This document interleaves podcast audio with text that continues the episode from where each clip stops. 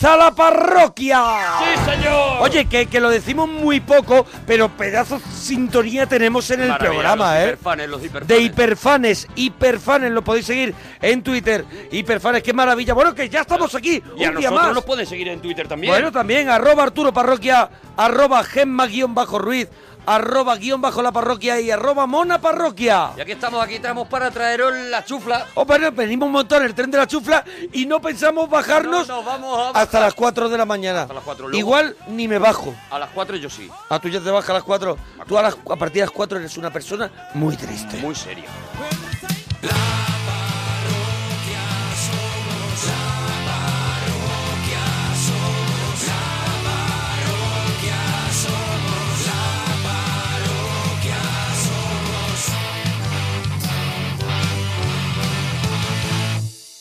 Jordán, buenas noches. Buenas noches, picha. Buenas ¡Ole! noches, picha. Bueno, ya estáis en la parroquia, ¿vale? Sonograma, ya estáis, ya os he dicho, Estamos dentro. relajaros, habéis estado en programas serios y ahora ya estáis en la parroquia, ¿vale? No somos serios. de Ya, ya, Somos limpios, pero no somos ya serios. está lo de Jordán. Jordán, ¿de dónde nos llamas? Desde Asturias, ¿no te acuerdas de mí? No me acuerdo de ti. Ya y- nos y- gustaría. Y, no lo, y no lo puedo entender. Jordán. Jordán. El de las vacas, el masturbador. Vale. Jordán, el masturbador de las vacas. Yo ya me acuerdo. eh, él mismo se ha puesto el nombre y me parece un nombre perfecto, la verdad. Sí, lo define Jordán, muy bien. El masturbador de las vacas. Efectivamente, Jordán, tú nos contaste que vivías en Asturias en un pueblo perdido, ¿no? Sí, eh, bueno, en las afueras. En el bosque, concretamente, Claro. nos dijo que estaba. ¿En las afueras de qué? ¿De Asturias o en las afueras de un pueblo? De Oviedo. De Oviedo, en las De afueras Oviedo. de Oviedo. Ahí de repente tú estás andando por la noche y aparece Jordán, Y ¿vale? hay un señor sentado en un árbol, ¿vale? Hay un señor a lo mejor con la mano en la espalda y silbando los pajaritos, ¿vale? Sí. Este es Jordán. Vale, para ubicarnos. Vale. A mí, a mí las vacas no me gustan, ¿No te gustan las vacas? ¿Por qué, Jordán? porque las odio. Pero las masturbas. No, no, me masturbo yo solo antes Se de masturba. acostarme. Eso, él, él nos Claro. contó, él nos contó que antes de dormir, eh, eh, Jordán, pues eh, el, el tema del día era qué cositas hace antes de dormir. Pues yo qué sé, llevarte un vaso a la, a la mesa, tal. No, Jordán se masturba antes de dormir. Y lo toda dijo la muy serio, que eso fue lo que también nos Parece- cautivó. Me parece muy fuerte esto, ¿no? Vamos, ¿Te parece fuerte, verdad? alucino. Como, me ser, parece lim- como ser limpio que soy. lo- Pues esto es todos los días. O sea, esto es todos los días, Rodrigo. Oye, Jordán, vamos con los temas entonces. Venga, vamos. Jordán, yo no sé si tú tienes pareja, me da que no, pero ¿has tenido pareja alguna vez? Me da que no teniendo en cuenta tus costumbres. ¿Tienes tres hijos? Sí, Me cago en Ah, la leche. mira, Cuidado, toma, te has fallado, te has Al menos fallado. hubo tres noches en las que no dormiste. Cuidado, cuidado, Jordán, que me ha callado la boca. Jordán, ¿tienes tres hijos? ¿Estás casado entonces? no, estoy separado. ¿Estás separado? ¿Cómo Bueno. conociste, cómo conociste a la que luego sería tu mujer? ¿Cómo te la ligaste? Pues Paciencia, ¿eh? la conocí en una discoteca. ¿En una discoteca? Uy, ¡Eh, Jordán! que salió un ratito Jordán. de los árboles. Travolta Jordán. Sí, en una discoteca. ¿Qué, qué, qué estabas haciendo tú en la discoteca? ¿Dónde estabas? ¿En Oviedo? En Oviedo, sí, en el centro. En el centro de Oviedo. ¿Y, y tú ibas mucho de discotecas en aquella época? Podemos estar hablando a lo mejor de los años 50. No, hará unos 10, 15 años. Joder. por ahí. Bueno, pues se ha dado 15 prisita. años, pero escúchame, Jordán luego ya... Jordán se ha tenido que retirar con las vacas porque estaba agotado ya. Claro, lo hizo todo en un plazo Jordán- breve. Jordán consumió toda su vida intensa, digamos. Mira, Dijo- mira, ¿Cómo dijo, se ríe? Se ríe con sonrisa de guarrete. No me he visto, no trae igual, voy a aprovechar por si acaso. Se ríe con sonrisa de guarrete de decir, si yo te contara. Chavalote. No, no. Ay. Bueno, No. Bueno, Jordán, ¿y cómo? ¿Tú la ves allí en la discoteca y te pones a bailar delante de ella, a lo mejor a Banivía Boep? No, es que me la presentó una amiga. Te la presentó una amiga. Te dijo, aquí. ¿cómo se llamara? Aquí el señor masturbador de vacas, ¿no? Masturbador nocturno. Nocturno, claro, perdón, él es masturbador quiere nocturno, no quiere él- saber nada de, los, de las vacas ni nada. Él quiere cambiar su título original porque no le ha gustado. ¿No? Le ha parecido demasiado fuerte. Vale, Jordán, y entonces te la presentan y os ponéis a bailar. ¿Qué va, qué va? Directos al grano. Mira, como director Uy, al grano. no, Ah, bueno, no le dijiste Jordán. nada. Mira, yo me estaba imaginando, yo me estaba imaginando a Jordán bailando esto así, todo muy loco, mira. ¿Eh? No, Jordán. Jordán bailando esto con un cántaro de leche cogido. Y un palillo. Y diciendo, me da igual si digo, si yo sé lo que voy a hacer cuando Eso. llegue a casa.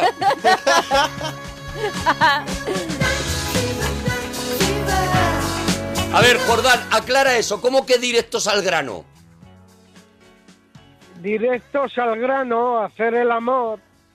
Pero- ¿Fuisteis directos de la Como discoteca una pareja normal. como una pareja normal que se acaban de presentar? No, porque ella quería lo mismo que yo. Fallado. Joder, la- lo teníais muy claro los dos, ¿no? Pero, Jordán, pero Sí. tú, tú le explicaste tu, tu hobby. puedo más. Mi hobby era ese. Tu hobby era... Claro, su hobby Era era, ese- hacer el amor, como él, como él ha dicho. O sea, eh, es decir, a ti te presentan la chica diciendo, aquí tengo una chica que quiere hacer el amor ahora mismo. Ahora mismo, ni bailes con ella ni nada, déjate de rollo, no le compres ni una rosa de las que llevan los pakistaníes y llévatela y hazle el amor. No, hombre, antes la compré ¿Cómo? Antes, unos cuernos Bueno, ¿Cómo, que cómo? vendían los chinos con, con luces. no hay Ah. mejor forma de empezar una relación que comprándole unos cuernos Hombre, nadie- con luces. No lo suele hacer nadie, ya es original. No Ya. hay mejor forma. Para mí es, vamos, me parece la... Si la pareja sobrevive a eso, entonces tú le pones los cuernos también un poquito para acordarte de las vacas, ¿no? Durante la noche. en su ambiente. Ya se los puse bastante, por eso me dejó. Luego después le pones los cuernos ¡Jolín los, con Jordán, macho! los que se iluminan de verdad, ¿no? La vida de Jordán, ¿eh? Cuidado. Que no dábamos un duro La por ese vida camino. de Jordán, Eso es. que me tiene todo loco, ¿eh? Eh, Jordán, entonces, esa noche tú le compras unos cuernos y le dices, tira para la casa. No, no. ¿Os habéis dado cuenta que Jordán tarda un poquito Sí. porque eh, es hasta que la señal de La satélite frontera. llega a- Asturias. al lugar de las vacas, ¿sabes? Sí, dónde sí, está dónde está Jordán. Vale, eh, Jordán. Fuimos al baño de la discoteca a acabar lo empezado. O sea, pero Jordán, Jordán, Pero, tú te la llevas directamente. Bueno, tú No te la llevas, aguantaban. no. A ver, tú te la llevas, no. Los dos van. Estaban de acuerdo. Los dos van calientes Pero- como motos. ya te digo, Los hombre. dos son los- las motos de Son of Anarchy cuando, cuando llegan al, al garaje. Entonces, claro, se miran, le dice, aquí Juanita, aquí Jordán, y le dice Jordán, luego te compro los cuernos, lo primero vamos tira para el baño, claro. Tira para el baño, ¿no? Eso es pasión, ¿no, Jordán? Eso es pasión pura. Y en el baño eh, acabáis esa primera, bueno, lo que se llama ese primer golpetazo, ¿no? Claro, y después al día siguiente igual, quedamos en mi casa, ¿Cuántos días seguidos estuvisteis así? así estaríamos mes y pico, ¿Todos los días, viéndoos todos los días? Mes y, pico de golpetazos, ¿no? todo, todos los días, hasta que la dejé embarazada y nació mi hijo. Porque que no es de 12 poníais, perdona, eh, no poníais ningún tipo de, de filtro allí, ¿no? Digamos, no había filtro, claro. No daba tiempo No a, les daba a tiempo. buscar nada. Cada vez que quedaban por la tarde iban al baño corriendo. Claro, claro. Ella llegaba ya con los, con los cuernos encendidos esos que le había comprado en el chino y Jordán decía, si es que no me da tiempo Es que a- es ni un- a ponerme un preservativo. Ha dicho que es un mes y pico todos los días. Todos los días. Lo raro es que no pasara, claro. Y en una de ellas, claro, por lo que sea, pues va y se queda embarazada, ¿no? Y a partir de ella, bueno, os casáis y tal, y la cosa para mi gusto ya baja, ¿sabes? Ya a partir Sí, de que ya no hay emoción, se casan, empiezan está. a tener hijos, tal, no sé qué. Ah, ya para mi gusto está bien, pero sí, Jordán. mí me, me iba de putas y todo. Jordán, que a veces nos metes una cosa que nos, nos Jordán, deja de helado. repente siempre. Helaos. Jordán, eh, de repente está haciendo el amor y luego de repente te mete un golpetazo Es que eso de fue lo esos. que nos cautivó la otra vez, pero que a veces nos metes una cosa que nos, nos Jordán, deja de helado. repente siempre. Helaos. Jordán, eh, de repente está haciendo el amor y luego de repente te mete un golpetazo Es que eso de fue lo esos. que nos cautivó la otra vez, pero claro, tampoco Jordán. te vengas muy arriba. Calma, Jordán, calma. Eh, Jordán, Es que soy sincero, digo la verdad. Sí, sí, no, si lo sabemos. Te que falta no- elegancia, pero no bueno, vale. filtro. Si lo hubieras Sinceridad. tenido con tu mujer, pues a lo mejor no tenías tres hijos. También te digo, Es Jordán. verdad. Esa gloria te la ha dado, te la ha dado el no tener filtro en nada. ¿Eh, Jordán? Oye, Jordán. Ah, dime. Oye, que tenemos que despedirte, que hay más gente que quiere, que quiere hablar y que queremos escuchar a la gente de Sonograma, ¿vale? Vale, venga, picha. Venga. Venga, eso le ha gustado porque No sabe que ha entrado. picha, no me llames Un picha. beso. Bueno, Adiós, Bonico, adiós, adiós. Santiago, nos alegramos mucho de ir tu persona. Hola. Oh, hola. Anda. ¡Ah, Santiago! ah, que son varios que se ríen a la vez. Santiago. Pero Santiago, iba- risa floja. Sí.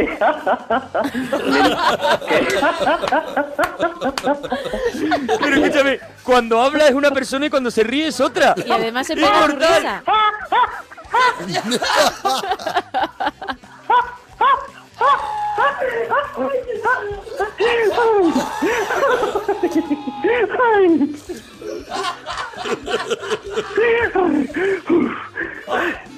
Santiago. Sí, sí, mira, Santiago. que te venía a contar lo de los temas. Bien. Adelante, Santiago. Lo Eh, que quieras. Vetusta gorda Vetusta gorda. y lo de. Pero la escúchame, ¿Vetusta ¿Qué tiene gorda que de ver? qué? ¿Qué tiene que ver con la comida, Santiago? ¿Con la risa? Ah, ¿no?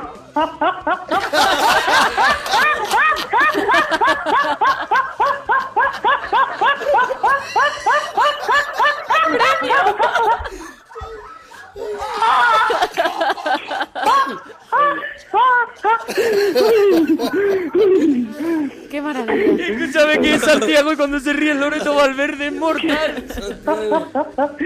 que lo de la película. Sí, cambia.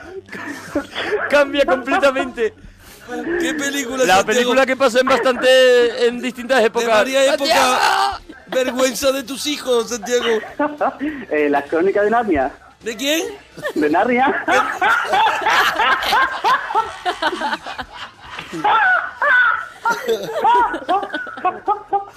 Yo no sé de dónde es Santiago, pero habría que invitarle al teatro. Esa es la del príncipe Caspa.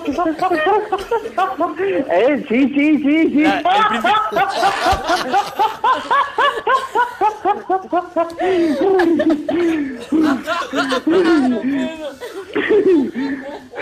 Ay, Ay, qué maravilla, de yo que me toca, esa. me toca el jarabe. Esa pasa en distintas épocas, no, porque lo que pasa es que se meten en un armario y van a otro, a otro mundo. Con mi casa. Sí, pero por esa regla de tres, regreso al futuro no valdría. Sí, porque, se esa sí meten en un coche. época. No, pero no viajan en el tiempo. Ah, Van Ah, a un bueno, bueno. Paralelo, a un universo paralelo, pero no a otra época, Santiago. puede- Santiago puede elegir una que no sea, una que no sea con armarios. Sí, sí, sí.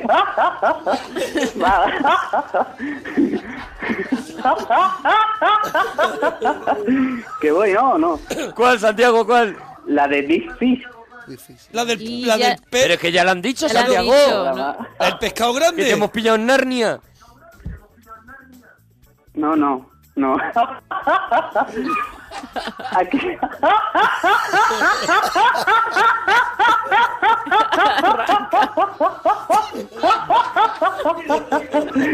Que Pero, he salido a la biblioteca de leerme el libro y vengo que...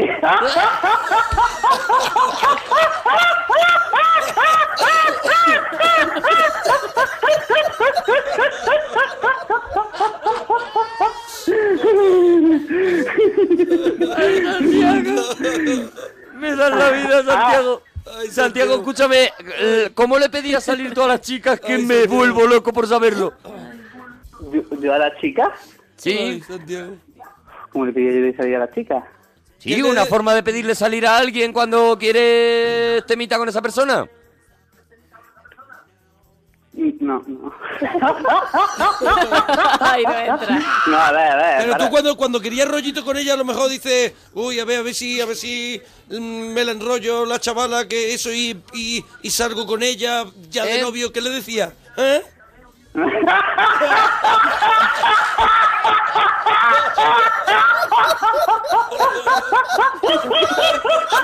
Que no necesita charla. No necesita charla. la siesta a las 4. Que no, que no sé. Pero mira cómo vuelve, cómo vuelve la seriedad. Sí, sí, es Hombre, ¿no increíble. tenías un truquito, un truquito para ligar, un truquito así que era tu golpe fuerte? Charlando, ¿no? Charlando, ¿tú le dabas charla? Pero sí, una, pero una charla, pero la ella sabía... la turdía con la risa. Están diciendo que alguien apague la alarma de casa de Santiago que ha saltado. Pero tú, por ejemplo, estás hablando con ella y, y ella sabe la intención o tú a lo mejor en un momento de la charla ya a lo mejor te sacaba la chorra o cualquier ¡No, cosa para dar- digas eso! Mi técnica era la de los cubitos de hielo. Los cubitos de hielo. ¿Cómo es? ¿Cómo es? ¿Cómo es? Cuéntanosla cuando pares.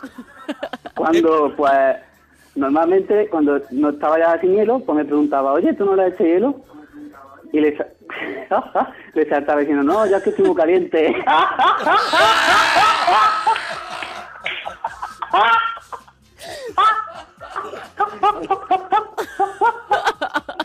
De verdad, Santiago. Que dan ganas de tirarle un pescado cuando se ríe. Es una, es una foca, de verdad. Es que me lo voy dando palmas. Hemos llamado, hemos llamado al Aquarium de Barcelona. Qué grande. Lo veo, lo Me veo resopla al final. Rodeado de esquimales. monaguillo, Dime, que se han asomado los vecinos. Que no se le Los entiende. vecinos que se han asomado. están Ah, asomados los vecinos, no me extraña. No me extraña, perdóname. Tienen que estar encantados. No, no, por la cara, ¿no? Sí, que lleva su ritmo. Que lleva su ritmo. Santiago, Dime, escúchame, no, no, es que no sabemos qué decirte porque todo funciona, es que es maravilloso. sí. Eres un público ideal. Tienes que ir a cualquier sitio donde vayamos nosotros siempre, a cualquier actuación nuestra. pero si es que yo no me entero. No, ¿Dó- yo- ¿Dónde vives tú? ¿Dónde vives tú? Yo en Córdoba. En Córdoba, pues tenemos, vamos a ir a la sala Ahora, pues, Góngora. se le traslada. Dentro de poco voy yo a la sala A Góngora. la Góngora, pues ya está, pues tienes que ir a ver a Monaguillo. me tengo que comprar zapatos. ¡Cómprate zapatos! ¡Dúchate que sale con ¡Adiós! Manolo, buenas noches. Buenas noches. Hola Manolo, ¿de dónde llamas Manolo? Eh, voy, en, voy en ruta, voy en un camión en ruta. Ah, qué maravilla. Bueno, bien. ¿Y en qué lugar, en qué lugar estás ahora mismo, Manolo? Que me gusta a mí ubicarte en el Google Map. En Lorca, en el puerto Lumbreras. Ahora mismo está en el puerto Lumbreras, Manolo. Bien, vale. Uno de los camiones es... Es el de Manolo, ¿vale? Dentro está Manolo, ¿vale? Ahí está. Manolo, ¿qué nos querías contar, Manolo? Pues nada, que, que he escuchado el, en lo poco de la película y creo saber cuál es. Vale, pero primero nos hacemos los temitas, ¿vale? Vale. Venga, primero, cosas que tienes por casa que no tiras por pereza, Manolo. ¿Que no tiro por pereza? Sí. Pues algún mueble, eh, no sé, algún libro, muchos libros, libros que no leo, que no leo. ¿Por qué guardamos los libros? ¿Qué, qué, qué, mm, manía tenemos con guardar los libros? No sé, porque han costado dinero cuando lo hemos comprado y luego da pereza tirarlo. La mujer peleando que ¿para qué lo has comprado y luego no lo Y luego no lo lees. La Claro. mujer, porque para Manolo es la mujer. La porque mujer. Para Manolo no hay otra mujer, también te digo. Hombre, ¿Eh, claro, Manolo? es la mujer. Manolo en mayúsculas. independiza y dice, es la mujer. Di que sí. La mujer, la mujer. la Claro. mujer. Manolo, ¿qué más cosas? Por ejemplo, en el camión, eh, yo lo digo por mi coche, mi coche probablemente es el coche de Madrid que más mierda acumula eh, dentro. Bueno, te sigo muy de cerca, ¿eh? No sé cómo tú estarás, no sé a qué nivel, pero si quieres luego nos vamos al aparcamiento y nos picamos. Abrimos y empezamos a sacar cosas. Eso es, Perfecto. pero eh, Manolo, en el camión no acumulas cosas, por ejemplo, botellas de agua que se quedan ahí en el suelo y permanecen. Sí, sí, sí, vacías, vacías. Llevo aquí en la en lo alto de la cama eh, unas cuantas. ¿Cómo Y de la cama? En lo alto de la cama, el- del camión, de la litera. Pero Llevo cuando, unas cuantas. cuando, claro, cuando paras a descansar, pero claro, tiene, lo tienes todo encima de la litera.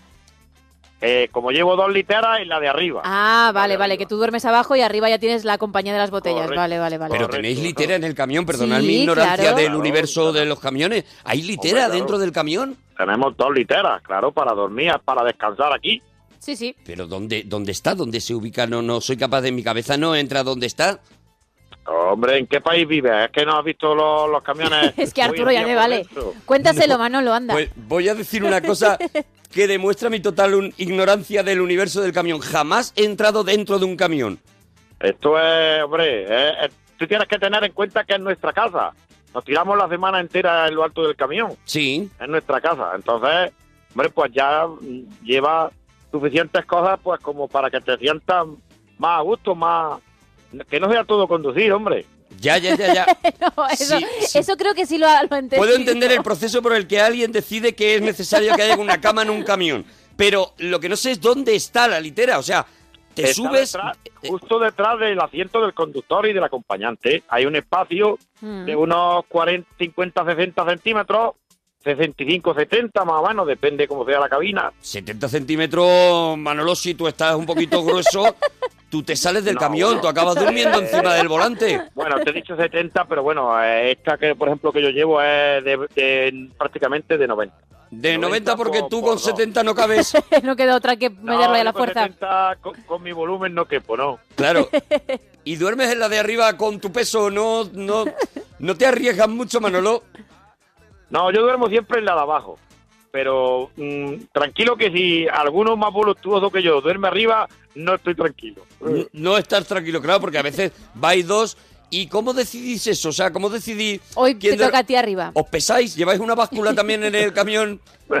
No, pero bueno, eh, si nunca vamos dos, es raro, es raro que vayamos dos, pero si alguna vez vamos los dos conductores, pues cada uno tiene la suya. Yo duermo abajo y mi compañero arriba. Y, y varias... per- Perdonar que cambie de tema, pero no, no, claro, me fascina este en- universo. en- lo entiendo Eh, perfectamente. cuando llega la hora de dormir, Manolo, eh, ¿te pones pijama para dormir en el camión? Eh, ¿O duermes con lo que ahora- con la ropa que llevas? No, bueno, yo llevo, llevo mis sábanas, llevo mis sábanas Sí. y en invierno hay veces que me pongo pijama y otras no, depende. Porque como pones el calefactor y, por ejemplo, lo pones a 24 grados toda la noche y está la cabina a 24 grados toda la noche. Qué maravilla. Qué maravilla, qué lujazo. Mi oye. casa, no, es- mi casa no está así de guay. No, no, no, no. Mi casa en invierno te metes en el, debajo del... del- Necesitas tres edredones mínimo, claro. No, aquí no, porque tú pones, tú puedes dormir aquí, eh, como se dice, en pelota tranquilamente que no te da frío. Porque pones el calefactor a la temperatura que quieras, entonces lo pones a 25 grados y la cabina está a 25 grados toda la noche. Mira, ya, no- ya hay camioneros, lo voy a retuitear, ya hay camioneros que me están enseñando la foto de la litera del camión sí, sí, es con los trastos. Claro, claro. Efectivamente, claro, tenéis ahí una camita y estoy hombre. flipando, de verdad que estoy flipando porque no lo sabía, ¿eh? No era... Claro, y luego os, era- os echáis vuestras cortinas en la, en la luna delantera para que no, para que no correcto, para les llegue. gusto de intimidad, claro. Con lo cual, es, no- Manolo, efectivamente tú puedes dormir desnudito Sin y, problema. y con una tranquilidad, ¿no? Sí, hombre, sí, exactamente. Eso en verano se hará, imagino, ¿no, Manolo? Eh, no, en verano, en verano, bueno, el que, el, el, eh, bueno, los que llevaba antes también, pero el que llevo ahora, pues ya lleva un aire que es pa- prácticamente igual que el de tu casa, un aire acondicionado, que Jolín. es, que es un climatizador como el de tu casa. También lo pongo a 23 grados y está la cabina a 23 grados todo. Él vive en día, de 23 verdad, grados ¿no? todo el Él año. vive, él vive continuamente en un, en un, en un uniclima Sí, sí, sí. continuado es, es el sueño de mi vida. Yo siempre he dicho que el mejor invento será cuando in- inventen algo que te lo puedas inyectar y, Y tú te notes a 24 grados, haga fuera el, el frío que haga o el calor que haga. O Pues sea, mira, Manolo. Hombre, Pues mira, por ejemplo, en verano hace mucha calor fuera, pues tú pones tu cabina a 22 o a 20 o a como tú ya depende. Mira, y- llorando le y tienes se casi. Mantiene, y se mantiene. Qué maravilla. Hombre, estos ya son los modernos, ya los antiguos no. Hombre, ya los modernos tendrán mueble bar y todo, porque ya es lo que estoy viendo es... Claro, dicen por aquí que hay camiones que incluso aparece, parecen un estudio porque se giran los asientos y hay hasta una Sí. mesa, eh, Sí, cama y nevera. Sí, sí, sí, además la parte de la televisión, yo llevo mi También. televisión también de, sí, hombre, de pantalla plana. Sí, hombre, sí. Pues chínchate, Pero perdóname, chínchate. o sea, eh, eh, Manolo, ven a por mí. Llévame No, a- estás- de paseo a la estás- horca. estás mejor que aquí, ¿eh? Se, ha- se ha reído regular cuando Se le ha has dicho, regular porque ven a dice, por mí. Ya, todo está guay, Eh. pero yo estoy chupando kilómetros aquí como, Eso es, ponte a dormir como aquí. un loco, claro, y, y luego paro y, me- y tengo que dormir ahí en la literita y tú estás en tu casa, Tú- tan a gusto. A las 4 termina el programa, pero a mí me quedan más horas todavía. A ti todavía te queda un, un ratillo, ¿no? Pues yo he arrancado a las once y media de la noche y hasta las 2 de la tarde tengo. sin, sin parar. Dicen por aquí, hoy en la parroquia las dudas pequeño burguesas de Arturo Parroquia. es, verdad, es verdad que nunca he estado dentro de un camión, pero porque no he tenido relación Con un camionero familiar para ni que nada te con lleve. camioneros. No, y siempre ha sido un universo para mí fascinante. Pues me alegro que, hayan- que hayas entrado por la puerta grande. Por ejemplo, esos anuncios que ponen de repente en mitad de la carretera, que ponen eh, mm, para frenada de camiones. Ah, sí, claro, claro. Y hay de repente una- un- Sí, un, carril sí. que sale. Sí, la arena, porque, sí. Vamos a ver, los camiones, cuando vamos cargados... Hoy el universo del camión ejemplo, en la parroquia, ¿eh? 40 toneladas. Sí. Sí. Entonces, eh, tú en una cuesta que es bastante pen- pendiente, que hay pendiente bastante, Mm. pues puede llegar el momento que si no lleva un freno auxiliar, como un, aquí se llama retarder, solamente lleva freno de pie, se te puede calentar de tanto usarlo y quedarte sin freno. Claro. Entonces, Sí. entonces por eso está ese carril siempre lo tendrá o a media, siempre lo habrás visto al, a- al, eh, al fondo de la cuesta o a mitad más o menos de la cuesta abajo, por si te quedas sin freno que puedas que puedas meterte ahí. Hay una capa de chino gordo que es lo que haría frenar el camión. Como, como una capa de chino gordo, perdón, sigo siendo súper ignorante. Una Poco a poco. gravilla, una gravilla. Ah, una gravilla, que te frena el una camión. que, claro, al tú entrar. Claro. Al, al entrar a, a la gravilla te va a frenar el camión, te lo va a frenar sin que te ocurra nada, sin que te vuelque ni nada de nada. Para mí, en, mi cabeza, esa carretera llevaba a un sitio Sí. donde había señores que sabían frenar camiones. Ah, no, no, Os lo que va, que prometo, va. o sea, te llevaba a un taller Se o te ve, llevaba algo de Lo eso. mejor- de verdad, ¿eh? En mi que no cabeza. pase, que no tengas que meterte porque luego tendría que ir una grúa a sacarte, porque de tanto que te clava en la gravilla Sí. para que te frene, luego te es imposible salir Te sin lo digo- ayuda de una grúa. claro. Pero bueno, pero pero ahí está la seguridad, ahí está la seguridad. Te lo dice para que no te emociones, que está muy chulo, pero que por si acaso no te metas, que si no luego no sales. No, no, no, no. Sin Luego ayuda no, de grúa. ¿eh? A ver, yo- yo si te vas a emocionar. Yo no me meto porque pone para camiones no sé qué, de peso de no sé cuánto, y yo, pero siempre, pero siempre me fascina porque es Pensabas como que era un desvío hacia otro lado, ¿no? a donde vamos no necesitamos carreteras, ¿sabes? Es una cosa que de repente aparece ahí. Es como cuando también, no, pues no. mira, de verdad, eh, lo siento porque de repente hoy eh, me he encontrado con Manolo y Tú quiero quieres aprender y ya está. yo sí, quiero sí. rellenar todas las dudas, todos los vacíos que yo tenía sobre el universo camión. Otra cosa que me he preguntado muchas veces, cuando de repente hay una señal que eh, cuelga como cuelgan como unas cadenas y hay una barra y pone eh, altura máxima hasta aquí. De Galibo, porque vamos a ver, hay por ejemplo túneles Sí, que por ejemplo están, bueno, aquí en España, pero bueno, vamos a ver, eh, hay túneles que no están a la altura de cuatro metros y medio. Entonces, por ejemplo, o hay transportes especiales que superan los cuatro metros y medio, que es la normali- lo, lo normal a la altura máxima que normalmente van, el camión no puede llegar a cuatro y medio, más de Ujú. cuatro diez, cuatro veinte. Entonces hay túneles que están un poco menos y te, te lo señalan por si ya van más altura, sabes que no puedes pasar por Porque no vas a caber. Pero mi pregunta No vas es la siguiente, Manolo. Cuando yo veo esa señal, ya lo siguiente que hay detrás es el túnel. O sea, si tú ya llegas a esa señal, eh, tú ya no puedes dar la vuelta. antes de, de esa señal o a la vez de esa señal hay al lado de, de la, de la autovía que vaya o de la carretera hay como un pequeño zona de, de- de- de parada Mm. para que te pares y para que antes de pasar puedas dar la vuelta ya te lo señala te lo señala antes aunque por ejemplo los GPS hay GPS Sí. que, no- Ah, que, que te echan un recorrido y no te distinguen que a lo mejor hay un túnel que es a menos a menos altura de la que coge ¿A- el camión. a Por eso te ha hay muchos pasado? accidentes que habrí- no sé si habrí- lo habréis visto alguna vez en que ha salido en televisión. Sí, que se mete ha un camión en un túnel que no cabía. Un accidente en Francia que el autocar o en Holanda que el autocar llegó y se empotó en el túnel. Sí, sí, sí. es que- por- porque a lo mejor el GPS te señala la ruta, pero no sabes que hay un túnel que no que, que no pasa a la altura. Entonces, por eso hay que gastar mucho cuidado con los GPS también. Claro, Mucho tiene que ser... Porque te echa por una carretera, pero la carretera a lo mejor te echa la ruta más corta, pero no te distingue de que haya No un te distingue que alturas de Galibo. claro, y es Correcto, que no es correcto. ninguna tontería. Que a mí es porque- una cosa que me da absolutamente igual, pero para ellos, claro, es una cosa muy Eh, muy importante importa- es cuando decisiva. llevan unos tochacos de estos de tal. Claro. Hoy el universo del camión en la parroquia. Para que tú veas. Porque, porque se ha abierto de repente un universo para mí. Dicen ya, por ejemplo, esa carretera que te lleva a Frenoland. Porque es la carretera que tú pensabas que se iba a otro lado y ahí no. ya te frenaba Yo, a frenolando, te para frenaban mí, los señores. Para mí había unos señores que estaban allí, que bueno, pues que harían En sus su turnos. city. Yo no, yo no pensaba que vivieran allí, sino que tendrían sus turnos de Como los horas. Todo, Igual. todo bien reglado y todo bien, ¿sabes? Pero Sí. para mí eran unos señores que estaban sentados en un taburete ¡Que viene el camión! esperando para ver si venía el camión. Como en Fórmula 1, ¿no? En Pero boxes lo- Lo cambiando. mejor es que no te ocurra, porque si te ocurre y te tienes que meter es porque... Mal, mal, mal asunto, mal asunto. Es Bueno. porque te has quedado sin freno. Manolo, está la gente enloquecida con Manolo el camionero diciendo qué clase la de este hombre, que bien lo explica todo y también un poco pidiendo ya, eh, un poco ya esto parece barrio sésamo, señales de tráfico específicas para camiones, etcétera, etcétera, claro, el universo de la señal de tráfico, todo, porque tenéis hasta semáforos que son vuestros, Uy, ¿no?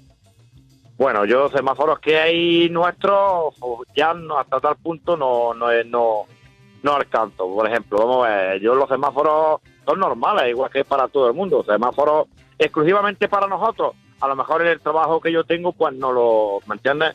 No lo- los has lo he visto. No lo he visto, no lo he visto, no. Pues por aquí, por aquí para dice, nosotros no. los umpalumpa que frenan los camiones, claro. eh, eh, Claro, claro. De verdad que yo lo pensaba así. Manolo, no sé, alguna curiosidad más sobre el universo del camión, porque estoy leyendo Mira, que la gente... Humberto dice, no estoy de broma, me está pareciendo una conversación interesantísima. Almohadilla historias de camiones. Vale, no soy el único que ignoraba eh, cosas No, fa- no, no, no fabulosas sobre el mundo del camión. No estás solo. No estoy solo en esto, seguro que ¿verdad? no. no, no, no, hay mucha gente aquí que está No, hombre, igual que tú. Mira, eh, mm, el mundo del camionero habrá muchísimos que te seguiremos, que te, pero Sí, sí, muchos, sí, muchos, hombre, nos llama- la nos llaman muchísima gente. muy larga y claro, habrá muchísimos que te sigamos, pero muchos, muchos. Nos llaman muchos camioneros, pero nunca nos hemos puesto a hablar de los, de- vamos a ver, uno de los máximos oyentes que tiene la radio es, es los camioneros. Sí, señor. Porque Sí, señor. estamos aquí todo el día y la única distracción que tenemos es la radio. Por suerte o por desgracia, es la radio. Perdón, es que estoy viendo, ahora mismo me acaba de mandar eh, Mario Paredes, me acaba de mandar la cabina de un camión, imagino que de un camión moderno, y, Hombre, sí. perdóname, mola un montón. Y, porque no tengo tu correo, si no te iba a mandar la foto del mío, hombre, que te Pues la iba a mandar para que lo, lo vieras. la parroquia radio Ah, bueno. arroba gmail.com, ahí no lo puedes mandar, ¿vale? La parroquia radio. Eso arroba es. gmail.com. Ahí no lo puedes, no lo puedes mandar, ¿vale? Ahora después te la voy a mandar, hombre. Venga, te y voy a nos- mandar la foto de mi camión, de mi camión entero. Y, lo vamos a colgar en Twitter nosotros para que lo vean el resto de parroquianos también. Han creado, pregúntale a Manolo y aviso que de repente, o sea, Twitter por lo menos está entregado Está en- a, ha entrado ya en el rollo. universo del camión. Pregúntale si tiene nombre su camión, por ejemplo. Sí, bueno, mi, mi camión, bueno, eh, es un marca, un- llevo un, un Volvo, marca, un- una marca Volvo, que es una marca de, de camiones y de coches, lo sabrá, vamos, seguramente. Sí. Y ya está, lo llevo rotulado No. con mi nombre y... Eh, Manolo, ¿se llama Manolo tu camión también? O sea, es... Mi camión es Volvo, pero pero mi nombre va puesto arriba. Pero es costumbre, es costumbre llamarlo de una manera de una manera concreta o es costumbre poner tu nombre y ya está. Es costumbre poner el nombre, normalmente el nombre, o mucha gente lleva el nombre de, la, de los hijos, o de la mujer, o, o, o de la, o del apodo que le dicen. Cada uno O pone hacen lo que giro, por ejemplo, un camión Mercedes le llaman Merche, hacen un Ah, girito ah, le hacen también. un giro de humor. Dice, A, la- a los Mercedes le dice, pues ahí va una Merche. A, a parezco que va- tengo yo uno, ahí va pero... Una encarna, ahí va una encarna, le dicen. ¿Una encarna cuál es? ¿Cuál es? Un Scania, un Scania. Ah, un Scania es un encarna. Una encarna. Tiene- claro, ¿ves? Encarna. ¿Ves? Golpe de humor, está Tienen bien. su propio lenguaje, tienen sus propias señales. Y a ti, Dicen, sí. El Danone, ahí va un Danone. Ahí va un Danone, un Danone ¿cuál es? Pues un DAF, marca holandesa, que es DAF. Le un dicen DAF. el Danone. El Le, ll- Danone. le llaman el Danone. Eh, Manolo, eh, bueno, hay muchas, hay muchas preguntas que, que te está haciendo aquí la gente. Si conoces el Track Simulator, no sé lo que es. No, No, no. lo conoces, ¿no? No. Ah, el Track Simulator. Sí. Sí. Sí, vamos ¿Qué a ver, es? ¿Qué es? Un juego que hay pare- parecido a un juego, porque que te- es como una app también de. Porque yo lo tengo en el, en el ordenador, lo tengo. Pues que, que tú te, te lo pones y es una, es una aplicación, yo lo tengo en el ordenador Mm. y, y, y parece que vas conduciendo un camión real. Oh, me vuelve loco. jugando con el ordenador. Track Simulator, me lo voy a... y- Eh, tienes Sí, claro, que- por ahí y se tienes que empieza. gasoil y tienes que hacerle los descansos y todo. Sí, hombre, sí, lo tiene, lo tiene mi hijo. Sí. ¿Y puedes salir por las carreteras de frenopático esas? no, pero que tú pones una ruta y te, y te va saliendo todo lo que hay en la ruta. Qué ¿eh? maravilla. Viene, viene muy Tienes bien. que ir viene- maravilla. todo el paso a Track paso. Simulator, me lo pienso pillar, pero segurísimo, ¿eh? Sí, segurísimo. sí, sí, Por aquí está dicen, muy bonito, si ya nos tiramos está 40 minutos escuchando a la de los bolis, ¿cómo no vamos a escuchar el mundo de la rosca Hombre, de Manolo? claro. Pues claro, de repente ha surgido por aquí. También dice Dani, semáforos para camiones no hay exclusivos porque los hay para autobuses, bicis y tranvías. Ah, Sí, Vale, ¿eh? también Para otra duda disipada. No me sonaba, hombre, te digo, digo, mira, igual en mi trabajo, pero no me sonaba. Igual por ahí, pues puede haber, pero no. Mira, más preguntas, no, más no preguntas. Una que me viene a mí también es, eh, a ver, cuando yo llego a una gasolinera, eh, eh, estas gasolineras que tienen techo, por ese techo no caben los camiones gordos. ¿Dónde echáis gasolina a los camiones gordos? No, nosotros echamos en todos los sur- sí, Una los- Merche, los un Danone. Los surtidores, encarna. lo- la gasolinera, sí, sí, hombre. Tú, a lo mejor el techo te parece más pequeño, pero no- normalmente sí caben los camiones. Pero vosotros sí. solamente podéis echar en un surtidor que es el de manguera gorda, ¿no? Hombre, normalmente echamos el de manguera gorda porque se tarda menos. Exactamente. Ah, pero- Hay ah, un- vale, vale. eh, Exactamente. Hay un, siempre en casi todos hay dos surtidores o tres que son de manguera gorda, que es para que repostemos los vehículos, los camiones, porque a lo mejor echamos 600 o 700 litros o 1000 litros. Y claro, se tarda bastante menos en repostar. Claro. Mira, pues claro, Is- claro, claro. Israel, que es un parroquiano en Twitter, nos dice que hay otro juego que es el Eurotrack Simulator, que también está muy bien y nos cuelga imágenes y está muy chulo, por si te cansas del otro y lo quieres probar, Eurotrack Simulator.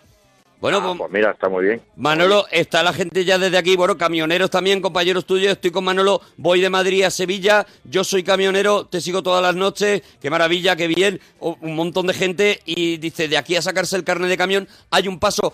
¿Qué hay que hacer para sacarse el carnet de camión? ¿Hay que hacer cosas? Ahí Bueno, es donde te dan las clases ya- de No. lenguaje privado.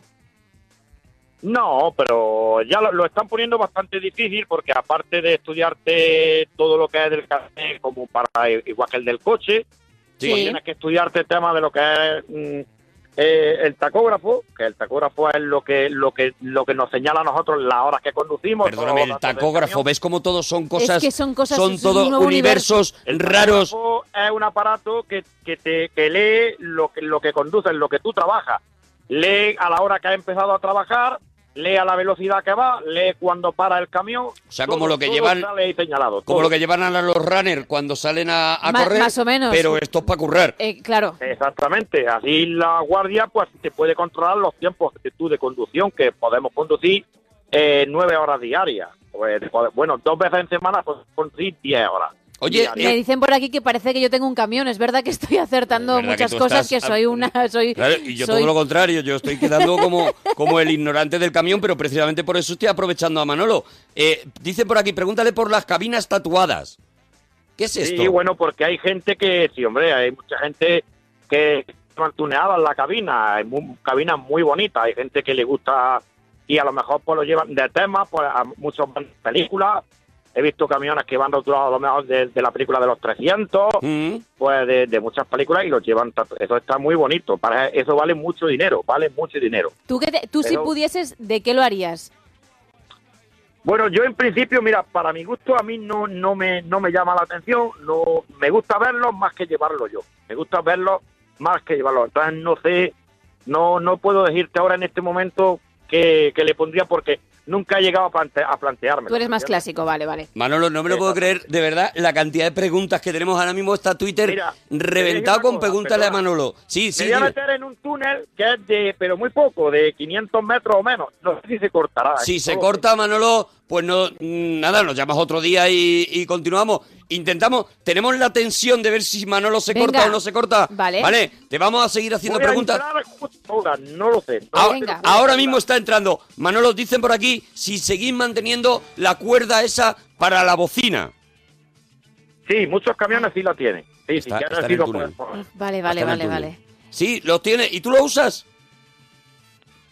¡No! ¡Ay, no he podido ser! No ha podido ser, hemos perdido a Manolo. Y mira que decían por aquí para qué ir a la autoescuela cuando está el camionero de la parroquia dando una masterclass. También Oye. dicen que grande Manolo el camionero. A partir de ahora, Arturo, besitos a los camioneros. Claro, dicen por aquí el tema de la emisora que todavía nos ha tocado. teníamos un montón de cosas, pero Manolo tenía que cruzar un túnel con Galibo. Entonces, Hay que estar recuperaremos a pendientes. Manolo. Le damos un saludito, le damos las gracias y saludamos también a, a los camioneros que nos están aquí diciendo estamos con Manolo. Pues claro que sí, un saludo para todos. Me echaron droga en el colacao. Que yo noté que durmiera muchas horas. Imposible que yo duermo muy pocas horas. Nunca dormí más.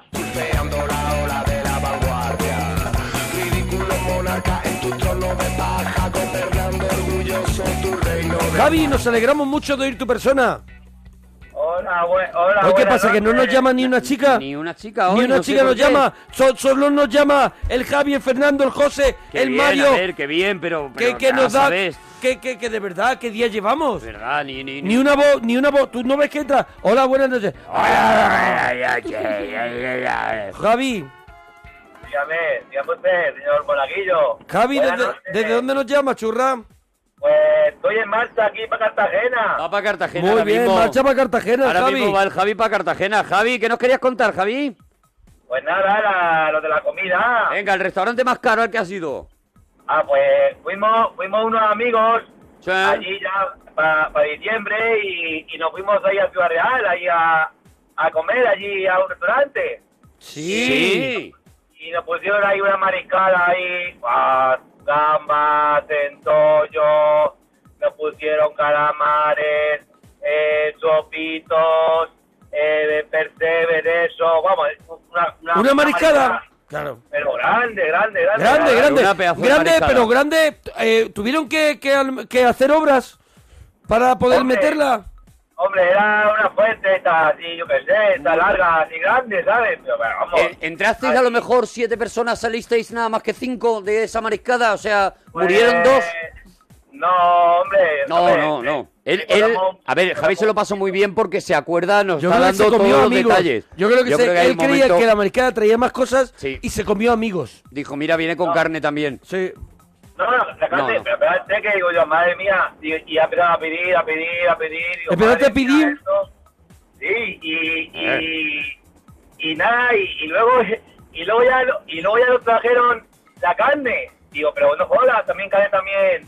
Y dice, sí, y una paletilla de cordero. Digo, Madre "Arrea". mía. Fíjate, Ya, era no, ya no podía más, ya no podía más. la no mariscada y luego era paletilla de cordero de segundo. Sí, Imagínate. sí, una paletilla así chiquitita, así chiquitita, y... ¿Tú, ah, ¿Hubo momentos que no recuerdas bien porque perdiste el conocimiento?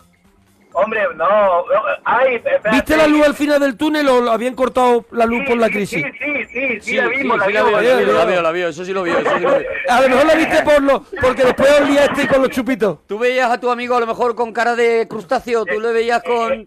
y era Bob Esponja a lo mejor. ¿Tu amigo era Calamardo? Espera, espera, espera. Es que luego, después de todo, ya, cuando ya acabó, Sí. ahí, a lo que estábamos allí, llegó una chica de un electricity allí, vamos, un electricity, una chica allí, una, una gogo de esa ahí a hacernos ahí. Pero bueno, esto, De esto era, verdad, vamos, vamos, de increíble, verdad, esto Javi. era, era increíble. era- De era verdad, increíble Javi. Bueno, pues nada, ¿alguna cosita más, Javi? Sí, sí. Sí. Mira, eh, Mira, mira, mira, oh. Eh, escucha, quiero- escucha, escucha, escucha. ¿qué es esto? Me he acordado ahora mismo de esta canción.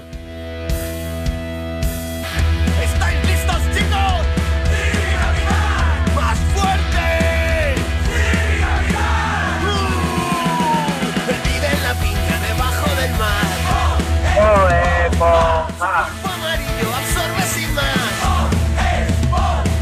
El mejor amigo que puedes tener.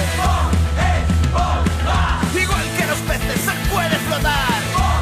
¡Listo! Oye, pero esta versión no la conozco yo. ¿Lo despistado? Oh, qué buena. Ah, yo tampoco sabía. Ha sonado aquí, hombre.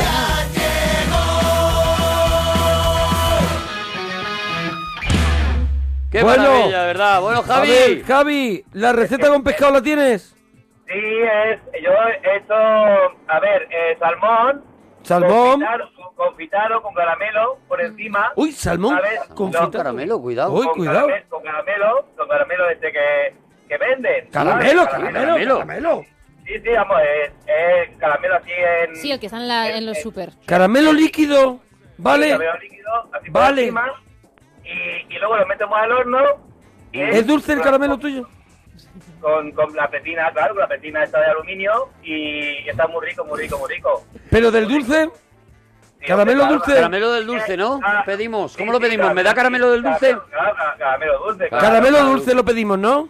No. Sí, sí, caramelo dulce. Es de de que venden, que son botes, ¿sabes? Son botes. Botes de caramelo dulce. ¿Podemos pedirlo así? Me da un bote de caramelo dulce y, y lo conseguimos, O, ¿no? o- o te lo, o a lo mejor te lo pueden colar en sobre. Hombre, el líquido, el sobre. El ahí, líquido, el líquido mejor que en sobre. manera. Ya está. Sí, hay muchas de muchas maneras. Lo Ya metes está. al horno, Sí. así uno... Pero con el bote, No, ve, sí, no, no... A ver, es que no está A ver, liando. envuelves el bote en el salchichón y No, en en el salchichón, en el salmón. salmón y eso va al horno en la pletina. para que haga papillote. Ay, me está liando, me está liando, No, ¿no? no es así. A ver, no, no es esto es así. al papillote, ¿no? A ver. Entonces lleva el salmón con el bote de caramelo líquido metido en el horno, está todo cubierto con papel de aluminio. Caramelo dulce. Con, con el caramelo, echa el caramelo ahí, ¿sabes? Y ya está. Y el bote, no, el bote lo dejas luego, que sobre para otra, vez, ¿sabes? Nos no- liando, ¿eh? El bote Javi? lo dejamos aparte, entonces lo, lo, Lo lo apartamos. apartamos y lo No, podemos no. utilizar para otras cosas. Claro, el bote, lo, hombre, claro, vale, vale. Pues todo, todo vale, todo vale. Todo vale, vale, también todo te digo, vale, todo ¿no? vale. Y si, y si lo llenas de caramelo líquido el salmón, ¿por qué no le metes en la boca al salmón unos caramelos sugu, por ejemplo? Ya La para ponerlo. O la casito, metes la al boca llena de la casito. No, hombre, que da una sensación así como... como No, hombre, de- por la presentación ¿Por qué también. no le pones un adoquín de estos de Zaragoza Sí, eh, y lo dejas que se haga muchas horas, ¿sabes? Eso Para es. que aquello se derrita. que haga cuerpo. Hay que tener mucho cuidado con el caramelo, pues no... Pues Sí. no sabe tampoco mucho, Hay que ¿sabes? tener mucho cuidado con el caramelo. Si no tienes es. caramelo, puedes echar un, un chicle Hombre, que le da el mismo sabor. No, el ¿Puedo, puedo, puedo machacar eh, sacarina de la del café, machacarla y echársela por encima del salmón? Luego ya, luego Te ha ya, hecho gracia. no, tampoco porque que tiene esta sacarina, salmón, ya no, no tiene... Es que no, engorda no. menos. Claro. Es que fíjate, Hombre. sería mucho más sano que el caramelo dulce. A ver, a lo mejor para la gente así siriaca, otra, otra... ¿Cómo Para la si- gente ciriaca, l- ¿recomiendas recomiendas cambiar el caramelo Ay, por no puedo más. Cada día.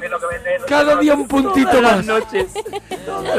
La gente siriaca, Consejo. ¿estas recetas no las debería de tomar? No, no, no debería tomarlo, pero siempre, ve, lo, lo puedes tomar, pero siempre con... A ver, esta receta la puedes consejo tomar. para ciriacos. Cambian el, ca- el ¿El caramelo dulce por sacarina, ¿no? Ahí, ahí hay azúcar que no es tan endulzante, que es, Vale. es para, para esa gente, y echar también, yo no... Yo ¿Tú tienes muy en cuenta la cocina para siriacos? Se nota que sí.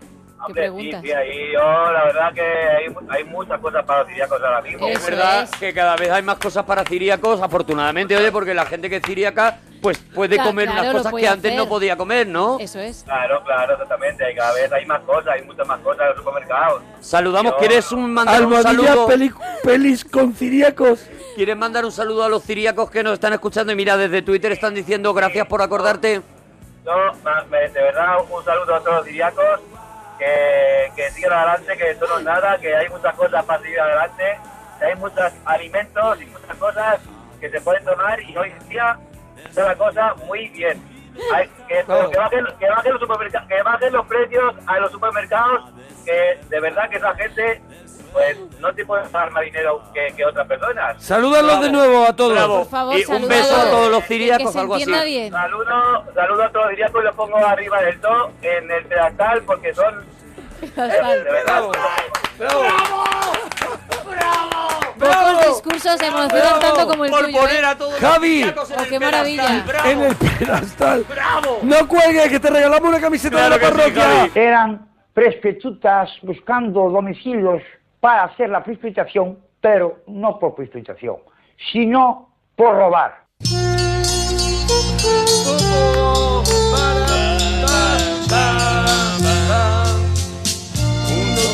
No. No, no, Ahora, ahora, ahora, ahora. Unos que vienen, otros que se van. Bueno, bueno. Unos que ríen, otros llorarán agua sin cauce, río sin mar, la vida sigue igual. ¿Esto tiene para venirte arriba? ¿Tiene? Ah, ahora. Siempre hay por qué vivir, por qué luchar. Siempre hay por quién sufrir y a quién amar.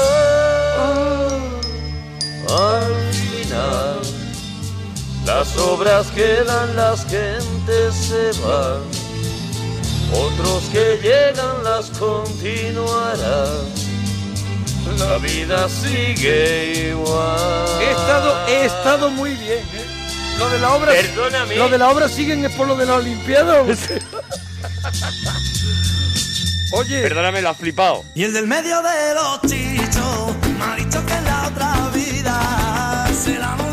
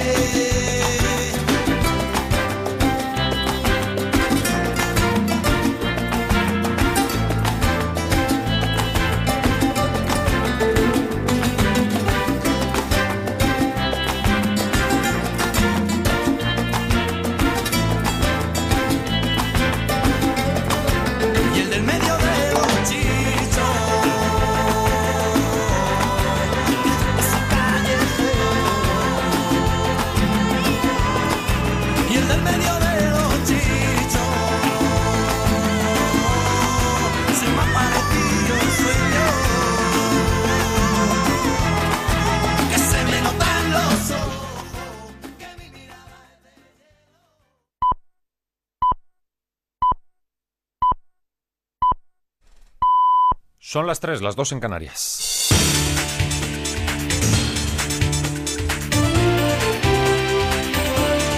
Noticias en Onda Cero. Buenas noches. El FBI continúa con la investigación sobre la matanza de San Bernardino en California que dejó 14 muertos y 21 heridos. Su director, James Comey, no ve indicios en los responsables del asesinato que los vinculen a una célula terrorista y la hipótesis eh, que se baraja es que la actuación fue perpetrada sin dirección del exterior y sí como lobos solitarios. Eh, Sí se ha conocido que la mujer había prometido fidelidad al Daesh y que su proceso de radicalización había comenzado antes que el de su marido. En el registro de la vivienda de la pareja se encontró un arsenal de armas y existen muestras en varias redes sociales del apoyo al autoproclamado Estado Islámico y que los terroristas trataron eh, de eliminar. Josh Ernest es el portavoz de la Casa Blanca. Una vez más, hay importantes fuerzas, recursos de investigación que están dedicados a llegar al fondo de lo que pasó exactamente para aprender tanto como nos sea posible acerca de los atacantes, sobre su viaje al extranjero, sobre sus contactos en el extranjero, sobre el uso de las redes sociales, sobre sus posibles motivos. El trabajo está en marcha. Los atentados de París han acelerado el acuerdo de los eh, 28 y el Parlamento Europeo para activar la herramienta conocida como PNR, un registro de pasajeros aéreos que pasará a una base de datos donde se conformarán perfiles para evitar el tránsito de posibles sospechosos de terrorismo. Jorge Fernández Díaz, ministro del Interior. cuál es el itinerario seguido por esa persona, si viaja solo o acompañado, si ha pagado con tarjeta de crédito o en efectivo.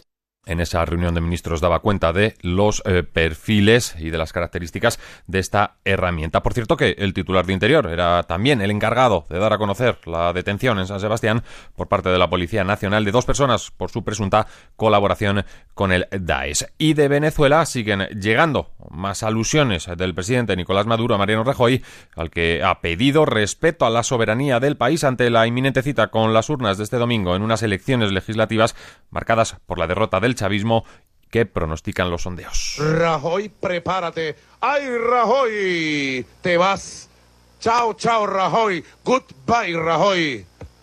Te metiste con Venezuela y te secaste, Rajoy. ¡Afuera, Rajoy! 163.000 agentes estarán desplegados en estos comicios mientras los observadores internacionales llaman a la calma. En nuestro país ya ha comenzado la campaña electoral, hoy segunda jornada, donde precisamente Rajoy no tendrá acto electoral y sí cita con la calle Pregunta en la sexta noche. El aspirante socialista a la Moncloa, Pedro Sánchez, eh, tiene mitin programado en Baleares, mientras que el de Ciudadanos Albert Rivera estará en Zaragoza y Tarragona. Pablo Iglesias de Podemos visitará Málaga y Barcelona, mientras de Unidad eh, Popular Garzón visitará Oviedo y Áviles. Más asuntos, España sigue perdiendo población. Según el INE, en el primer semestre fueron casi 50.000. Hay más defunciones que nacimientos y se van más, que se quedan los detalles con Asun Salvador. En ese periodo, 50.000 españoles se marcharon en busca de oportunidades al exterior, fundamentalmente a Reino Unido, Francia y Alemania, frente a los 23.000 que se volvieron. Entre los extranjeros, por primera vez desde 2009, llegaron más de los que se fueron, un fenómeno que para el demógrafo del CSIC, Julio Pérez, tiene que ver con la evolución del mercado laboral en España y que puede ser clave para mitigar a futuro la caída de la población española. Economía empieza a funcionar y sobre todo la creación de empleo empieza empieza a funcionar, volveremos a tener crecimientos poblacionales con un componente de inmigración importante, claro. Otra circunstancia que refleja esta encuesta del INE es la obtención de la nacionalidad por parte de extranjeros residentes en nuestro país. De enero a junio la obtuvieron casi 66.500 personas y eso explicaría en parte que en esta ocasión la caída de la población española haya sido a menor ritmo ya que la registrada en el mismo periodo del año anterior. Estamos inmersos en el puente de la Constitución y de la Inmaculada. La DGT prevé casi 6 millones de desplazamientos por carreteras. La tónica de este primer día, de la jornada de viernes, han sido atascos y tráfico denso. El lunes eh, sepan que es festivo en hasta 10 comunidades autónomas. En deportes, el comité de competición ha hecho oficial la eliminación del Real Madrid de la Copa del Rey por alineación indebida que el club eh, blanco piensa recurrir sobre la sanción. Era preguntado en rueda de prensa al entrenador Rafa Benítez, que derivó su respuesta a las ofrecidas ya por su presidente Florentino Pérez. Todo lo referente a lo que ha sucedido creo que lo ha explicado eh, claramente el presidente. Habéis tenido de conocer cuál es la verdad y creo que no hay nada más que decir por nuestra parte. Y en la NBA a esta hora están jugando los eh, New York Knicks eh, de Calderón eh, frente a los Nets de Brooklyn. De momento, a esta hora ganan por 94 a 75 los Knicks que eh, donde juega, como decimos José Manuel Calderón. Más información en menos de una hora a las 4, las 3 en Canarias. Síguenos por internet en ondacero.es.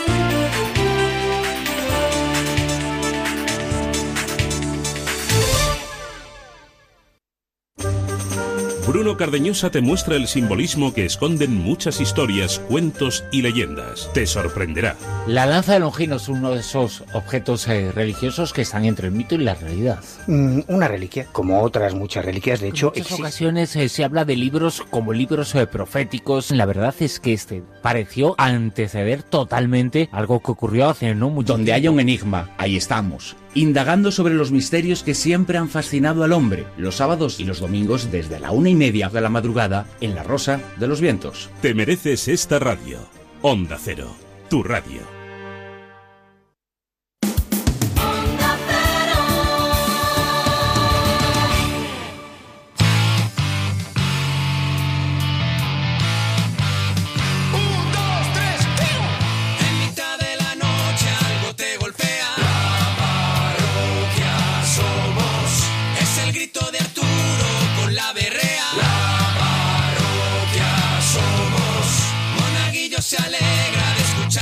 Persona.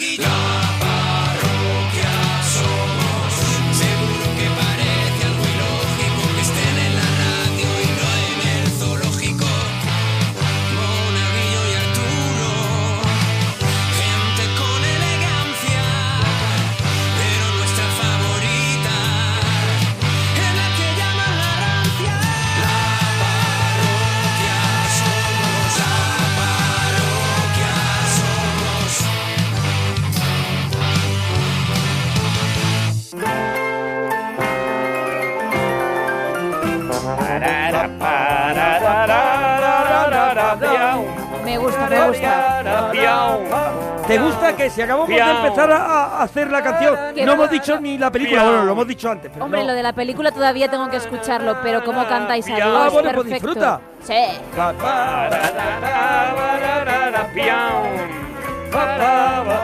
Estamos en el Cinexin de la parroquia.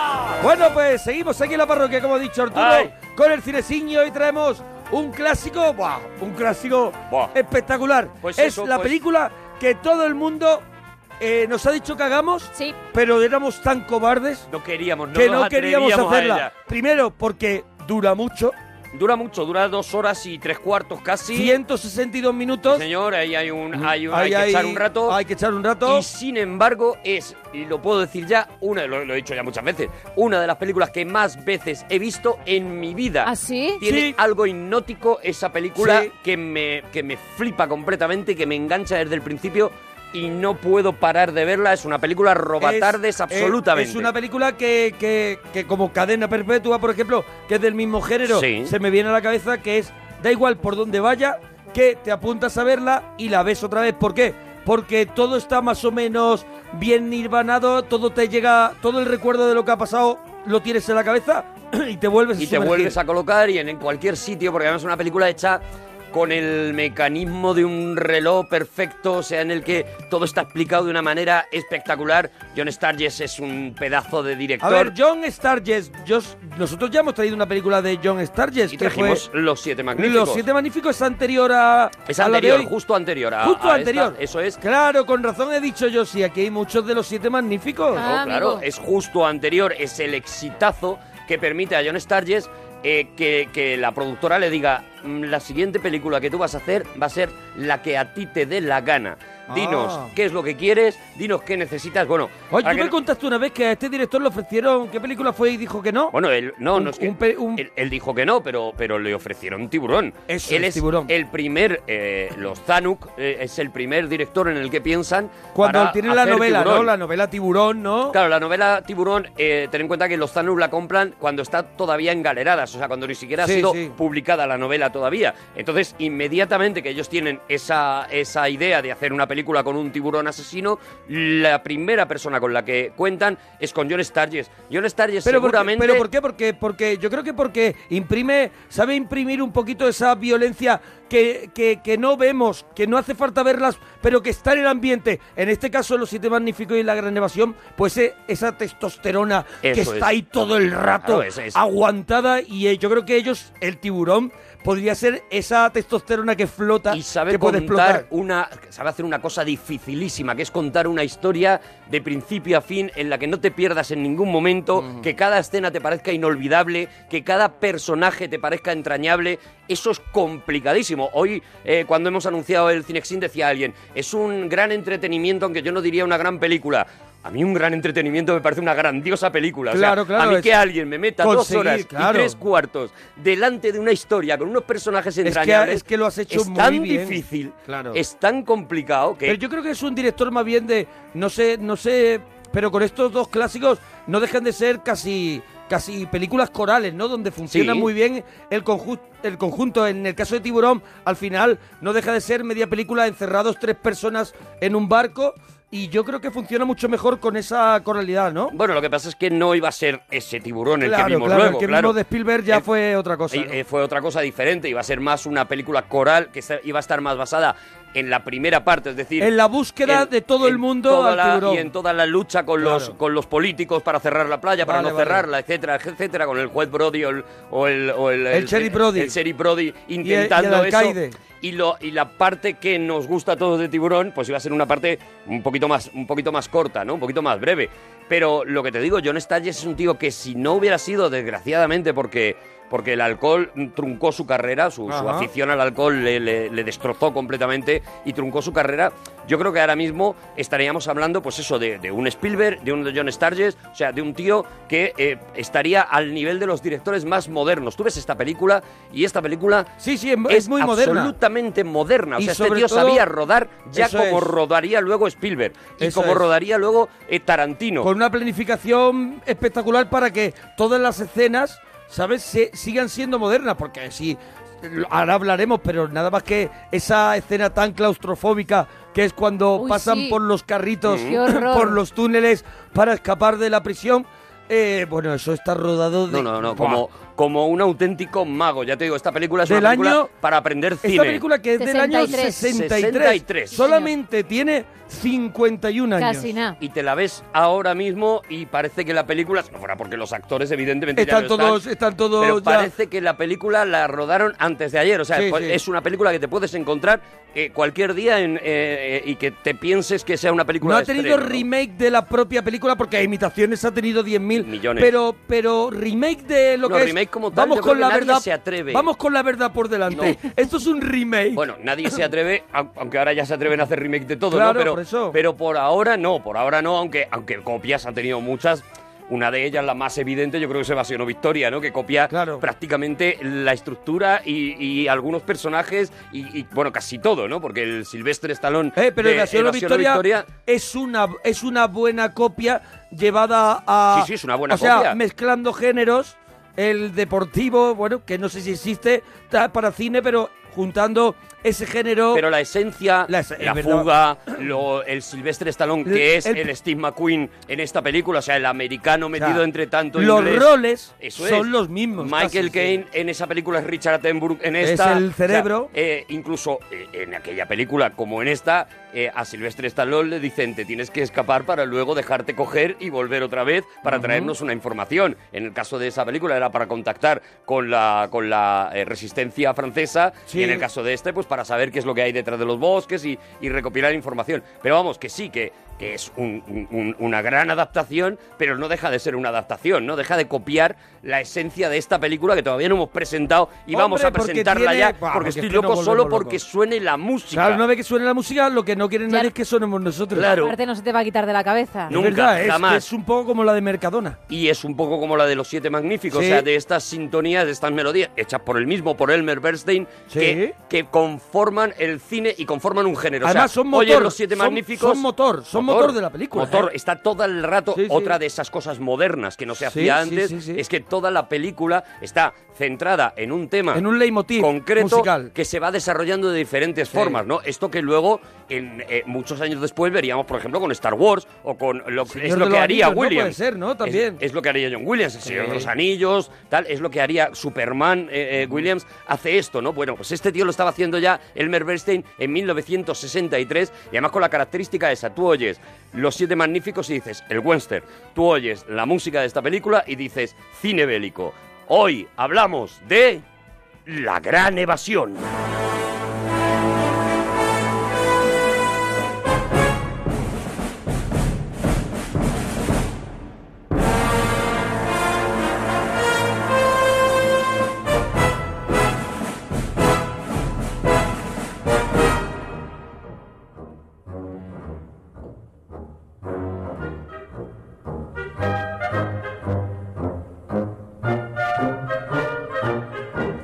Película de hace 51 años de, basada en una historia de hace 71 años. Sí, sí, Aproximadamente. es una historia real. 5 de marzo del 44, sí. Nada más empezar la película ya lo avisan, que es una historia real, que está basada, que se han cambiado algunas, algunos nombres, pero que la historia es A ver, la historia, absolutamente real. la historia ocurrió, que yo sé que Gemma se ha documentado de que la, la historia ocurrió realmente, pero está basada en un libro que cuenta la historia que es The Great Escape de Paul Un piloto que era uno de los prisioneros y que no logró o no llegó a escaparse porque decían que tenía claustrofobia y entonces ayudó a acabar los túneles, pero él no llegó a salir nunca del campo. Bueno, ocurrió una madrugada del 25 de marzo de 1944 y se convirtió en la fuga más famosa de la historia.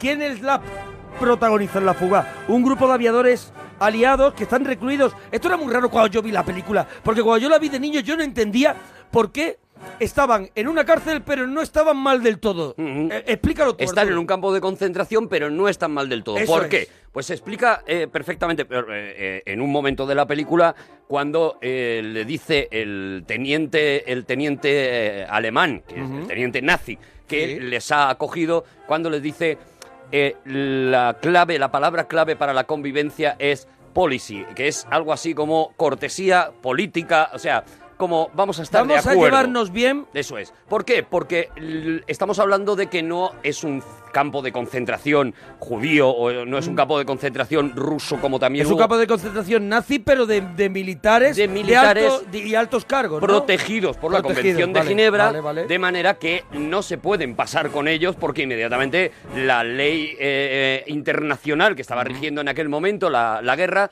caería sobre ellos, ¿no?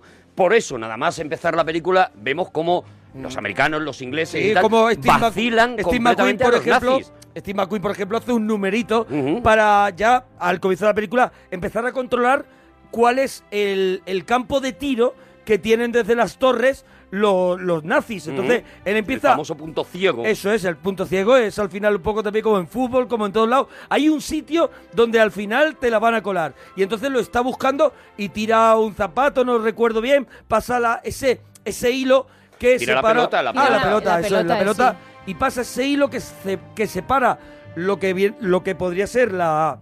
La...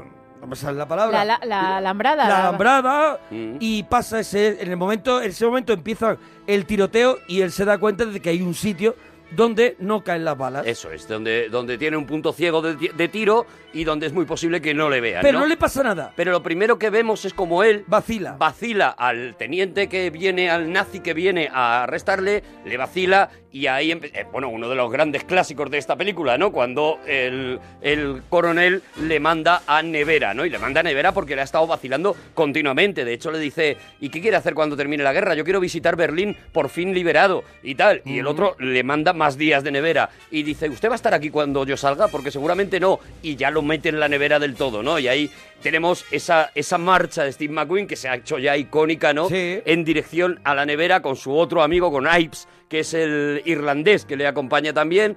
Y que van los dos muy chulos, muy chulos. Ya digo, para cualquiera que haya visto pues, películas como La lista de Schindler, dice, bueno, ¿qué campo de concentración es ese? Claro. Bueno, pues un campo de concentración, como digo, protegido por las leyes internacionales, eh, con, eh, con oficiales eh, que son los prisioneros y que al final no que es- no se pueden pasar con ellos. Eso, estaban ¿vale? un poquito intocables, sí que tenían que respetar una serie de normas y las más importantes no podían escapar. Eso es. sí, tenían sus propios módulos que vemos en la película, su, están dentro, podemos decir, del campo de de concentración, su propio gueto, y los alemanes tienen el suyo, y hay un control, Eso hay un es. control sobre ellos. Eso es. Ahí en esa conversación, al principio hemos visto esos camiones que llevan a todos estos prisioneros y en esta conversación nos deja claro el, el coronel nazi que, que dirige este campo que lo que han decidido es coger a todos los maestros de fugas de todos los campos de concentración que hay distribuidos por toda la Alemania nazi, a todos juntarlos en el mismo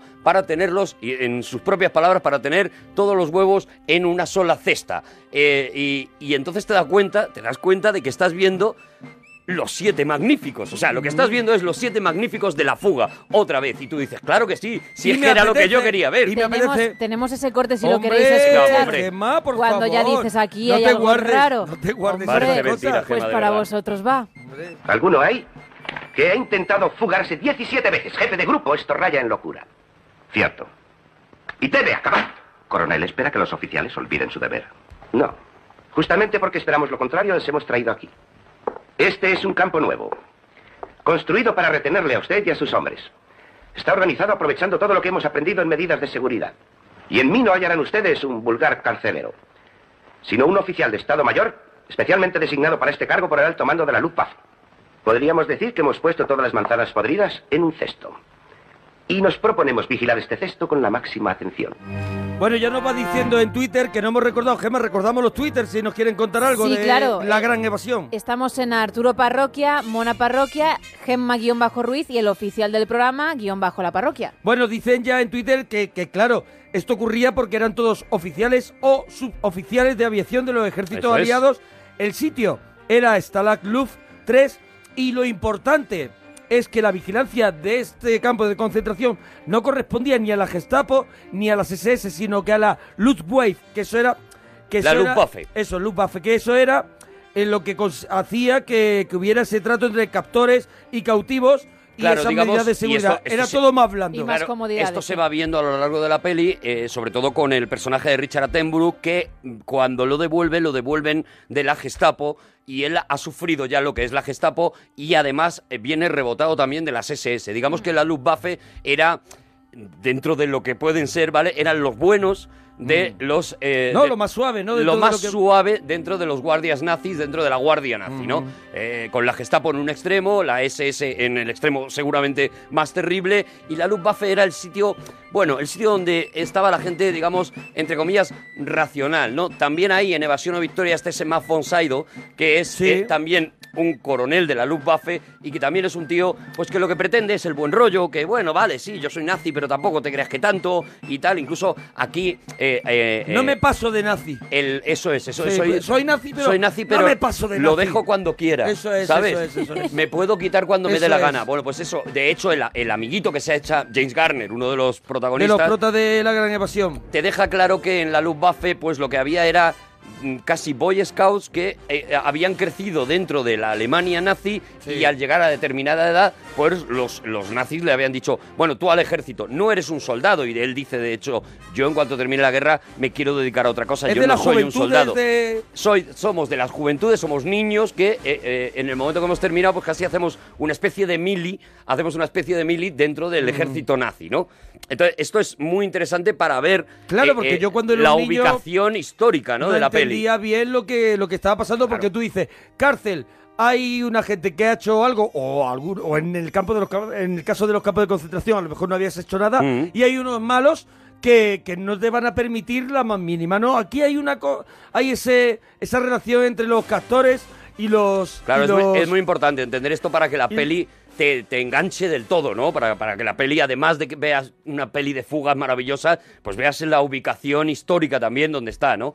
Y luego nos encontramos con que la peli hace una cosa magistral que es cómo va presentando a los personajes, ¿no? Hace una especie de picado en el que vas conociendo cada personaje y un poco como pasaba también, de nuevo, en los los Siete, Siete Magníficos, Magníficos. cada uno con su especialidad, Sí, cada sí, uno lo con vemos. lo que hace bien, ¿no? Entonces, ahí ya hemos conocido Steve McQueen, a Steve McQueen, que que, está- es el chulo americano que... Bueno, y, eh, que, y que es una Steve McQueen lamentablemente no tiene una filmografía muy larga porque también Mm. muere joven y, y es uno de sus una de las grandes estrellas y es uno de sus grandes de papeles. sus grandes papeles. De hecho, esa, esa imagen montada en una moto de que es una Triumph, ¿no? De que, que utilizaban la- los alemanes, Sí. los nazis, es, es icónica. Claro, sabes que eh, Steve McQueen solo hace la peli para poder montar en la moto. O sea, Claro. el, el- ¿Y tú crees que el, es, es de lo, es de lo poco del también la hace libro... para mm, llevar el coche? Sí, sí, sí, sí. Y, la, y 24 horas, que es una película La sobre de los carreras, coches de la hace para el coche de carreras. Sí. O sea, él, él hacía las películas en función.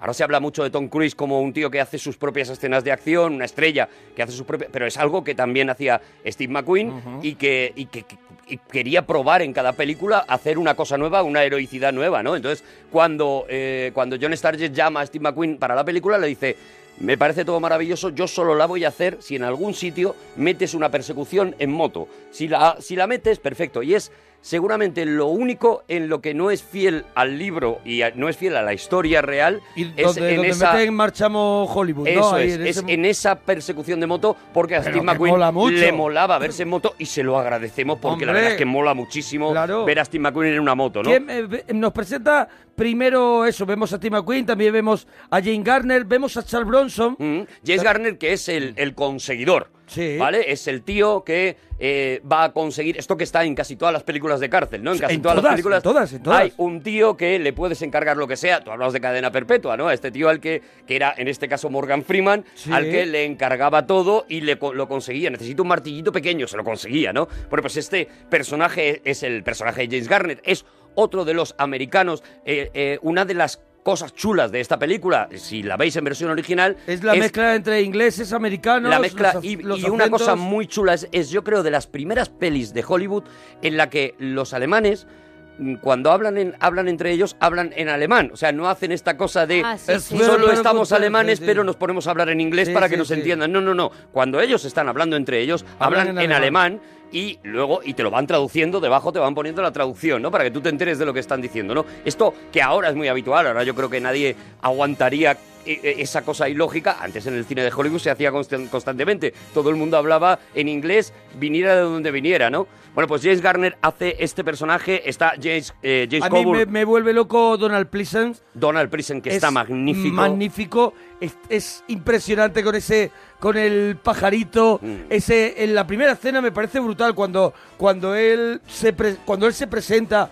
Que, que, que saca al pajarito y eso me parece que está brutal porque está entre la cordura y la locura. Eso es. Su personaje. Eso es, de hecho Donald Pleasence, que luego mm, se especializaría en, películas de terror, de serie B de terror y Halloween y demás, en aquel momento había tenido una, una, una especie de recuperación con esta película en su carrera. Y Donald Pleasence es muy interesante en esta peli porque Él era, perdona, no lo he dicho, el falsificador. Él era el Eso es, falsificador, eso es. Y él fue prisionero en un campo de guerra durante la Ah. guerra. Entonces, muchas de las cosas que del día a día, de lo cotidiano que vemos en esta película, eh, eh, son dictadas por Donald Pleasence De lo que porque en él había estado prisionero. Ajá. Y entonces, muchos de los detalles, por ejemplo, ese detalle de cómo se comunican con los golpes para avisarse, eh, moviendo incluso las, eh, los, los tachos de basura, o sea, moviendo las latas de basura y demás, para con un determinado Sí, ritmo sí, tal, claro. es una aportación de Donald Pleasence diciendo es que nosotros lo hacíamos así cuando estábamos de, de prisioneros, ¿no? Y Donald Pleasence está, Está impresionante. espectacular. Con lo de con lo del pajarito, no sé qué, que es un poco del hombre de Alcatraz, ¿no? Que claro, es muy es- anterior el también. de Ba- personaje de, está, de es- Burlancaster. está inspirado en esa película de, de Burlancaster, El hombre de Alcatraz, que es una, una maravilla. delicia. La película de John Frankenheimer, que es una obra el maestra. Alcatraz la tenemos que traer un Hombre, día, ¿eh? Cuando quieras, Es cuando una quieras. maravilla de es una de película, mis ¿eh? obras maestras Sí, sí, sí. mm, de toda la vida. O sí, la he visto yo muchísimas veces. Otra película que no sé qué tiene, pero es mágica, es Mágica, y Burlancaster es, es, es magia pura toda Mira, la película. eh, curiosamente, eh, eh, John Sturges en la siguiente película acabaría trabajando con ¿Cuál Burt sería? Lancaster porque sería en la en el, el- el duelo de titanes, Ajá. que es la película que hace con Kirk Douglas sobre el OK Corral, sobre el, el tema del- del duelo en OK Corral, ¿no? Bueno, a lo que a lo que vamos, los, Vamos los personajes. presentando eh, Sale James Coburn, otro de los siete magníficos, Sí. que también repite aquí. Sale Charles Bronson, otro de los siete magníficos. Cuidado, aquí, mira, eh, se ha criticado mm, mucho por gente muy poco informada. Será por tu parte. No, que va, Yo- yo no. Tú no más habrá, tú no más No pongas me has oído nunca hablar es. mal de nadie. De nadie, y menos de Charles Bronson. Y menos de Charles Bronson. Cuando se ponía bigote en las películas. Oh, maravilla. Dice que tienes que estar muy tienes. enfadado y dice, me voy a Dice, dejar no te bigote. preocupes que me dejo Me bigote voy a gordo. dejar bigote. Tengo que ser tipo duro, que vale. estoy Ponía enfadado. bigote ver, gordo, dejó ver, la cara quieta y una se cosa. hizo 40 películas. Te voy a decir una cosa. Con la cara quieta. Alfredo Landa hizo lo mismo. Sí, se dejó bigote Alfredo para Landa hizo lo mismo. Alfredo. Landa se dejó bigote y dejó de tener gracia. O sea, con bigote Alfredo Landa no te hacía gracia. No, no, no, no, no, no, no, te ¿Eh? ponías, te, daba Te podías miedito. cagar de Te miedo. daba miedito. Eso, ya está. En te el hacías crack. caca. Claro. Claro, claro.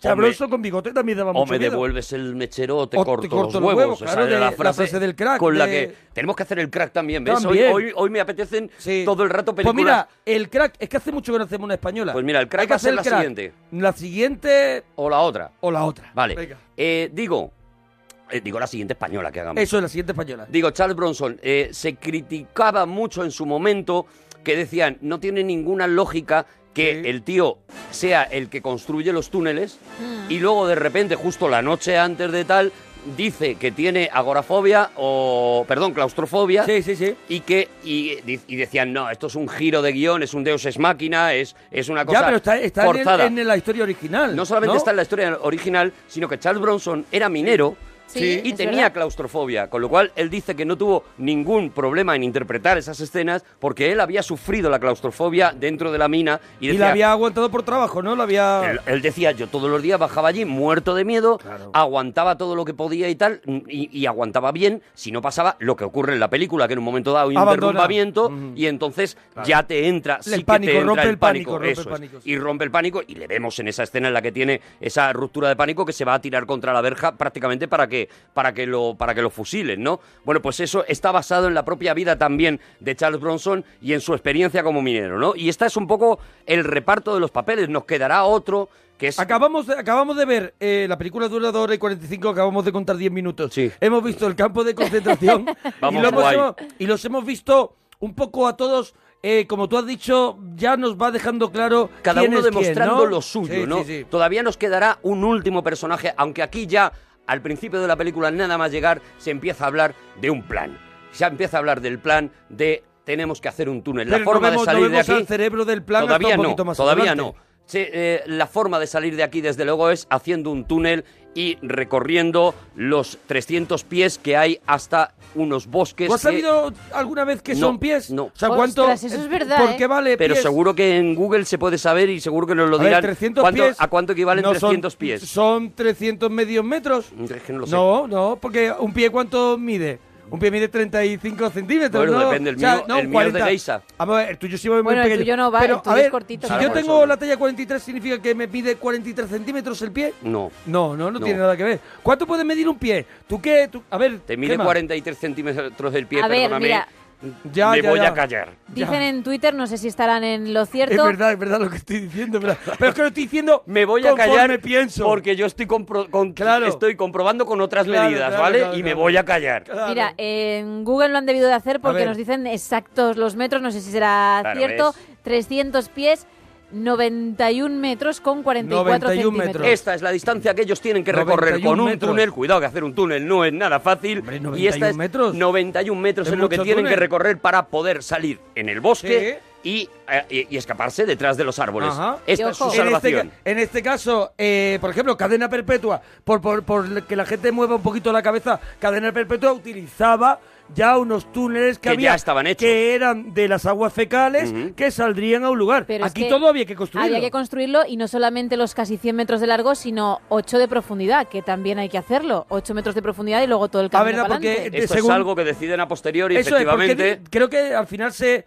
se decide esa profundidad y creo que había un motivo. Bueno, sí, el, el motivo es precisamente que la que la Tierra no es especialmente eh, es. sólida, es bastante, Y bastante tener- porosa es. y entonces podría dar mm, pie a que el, túnel, a- claro, baja- bajar se rompiera suelo. y les pillaran, ¿no? Vieran, vieran una grieta de repente, los alemanes vieran una grieta de repente, el túnel se hundiera Y, y se oliera el pescado, Eso claro. es, y dicen, hombre, aquí están haciendo cosas muy raras. Vamos a ver, Aquí hay unos topos. Ahora sí que va a llegar el siguiente, ¿no? El siguiente personaje, el, el, digamos, el John McClane de las fugas, que es Sir Richard Attenborough, que es Richard Attenborough.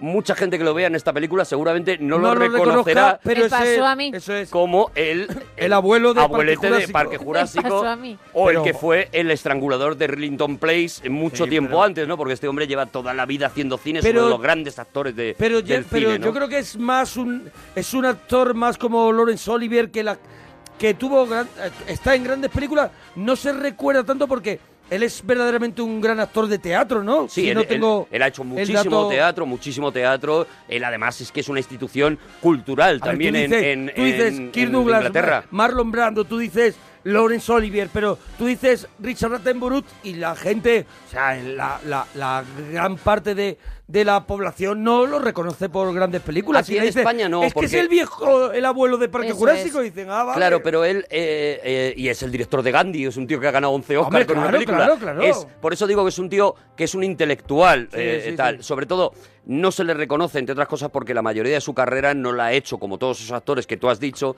en, En Hollywood. Hollywood. sino la ha hecho en Inglaterra. ¿no? Pero en Inglaterra tiene algunas de las más grandes películas de la historia del cine inglés. Están protagonizadas Es- o dirigidas por es Richard Al estilo de Anthony Hopkins si no hubiera hecho Aníbal Lecter. Eso es, eso es. Hasta que no hizo Aníbal Lecter, no lo conocíamos, nada más que lo conocían en Inglaterra porque era donde había hecho y sus los que somos pelis, un poquito más aficionados, Eso es. pues sí lo conocíamos por alguna que otra película que el tío pues, había hecho que ya eran tremendas películas. Claro, para- Pero hasta que no tiene su personaje, él no rompe a, a ser conocido hasta que no hace Aníbal. Para John Sturges, pues, pues era un, un honor, ¿no? Contar con, con Richard Attenborough. O sea, se estaba trayendo a una institución.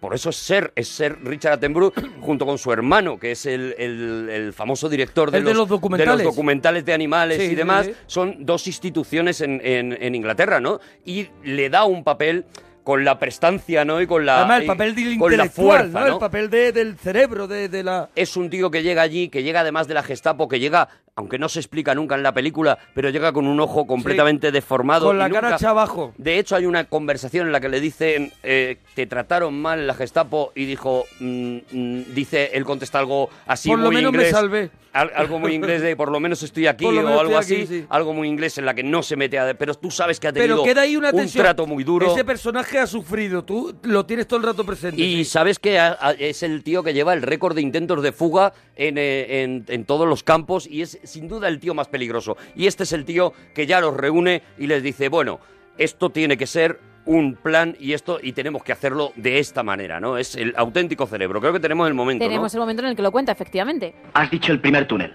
Cierto. Haremos tres.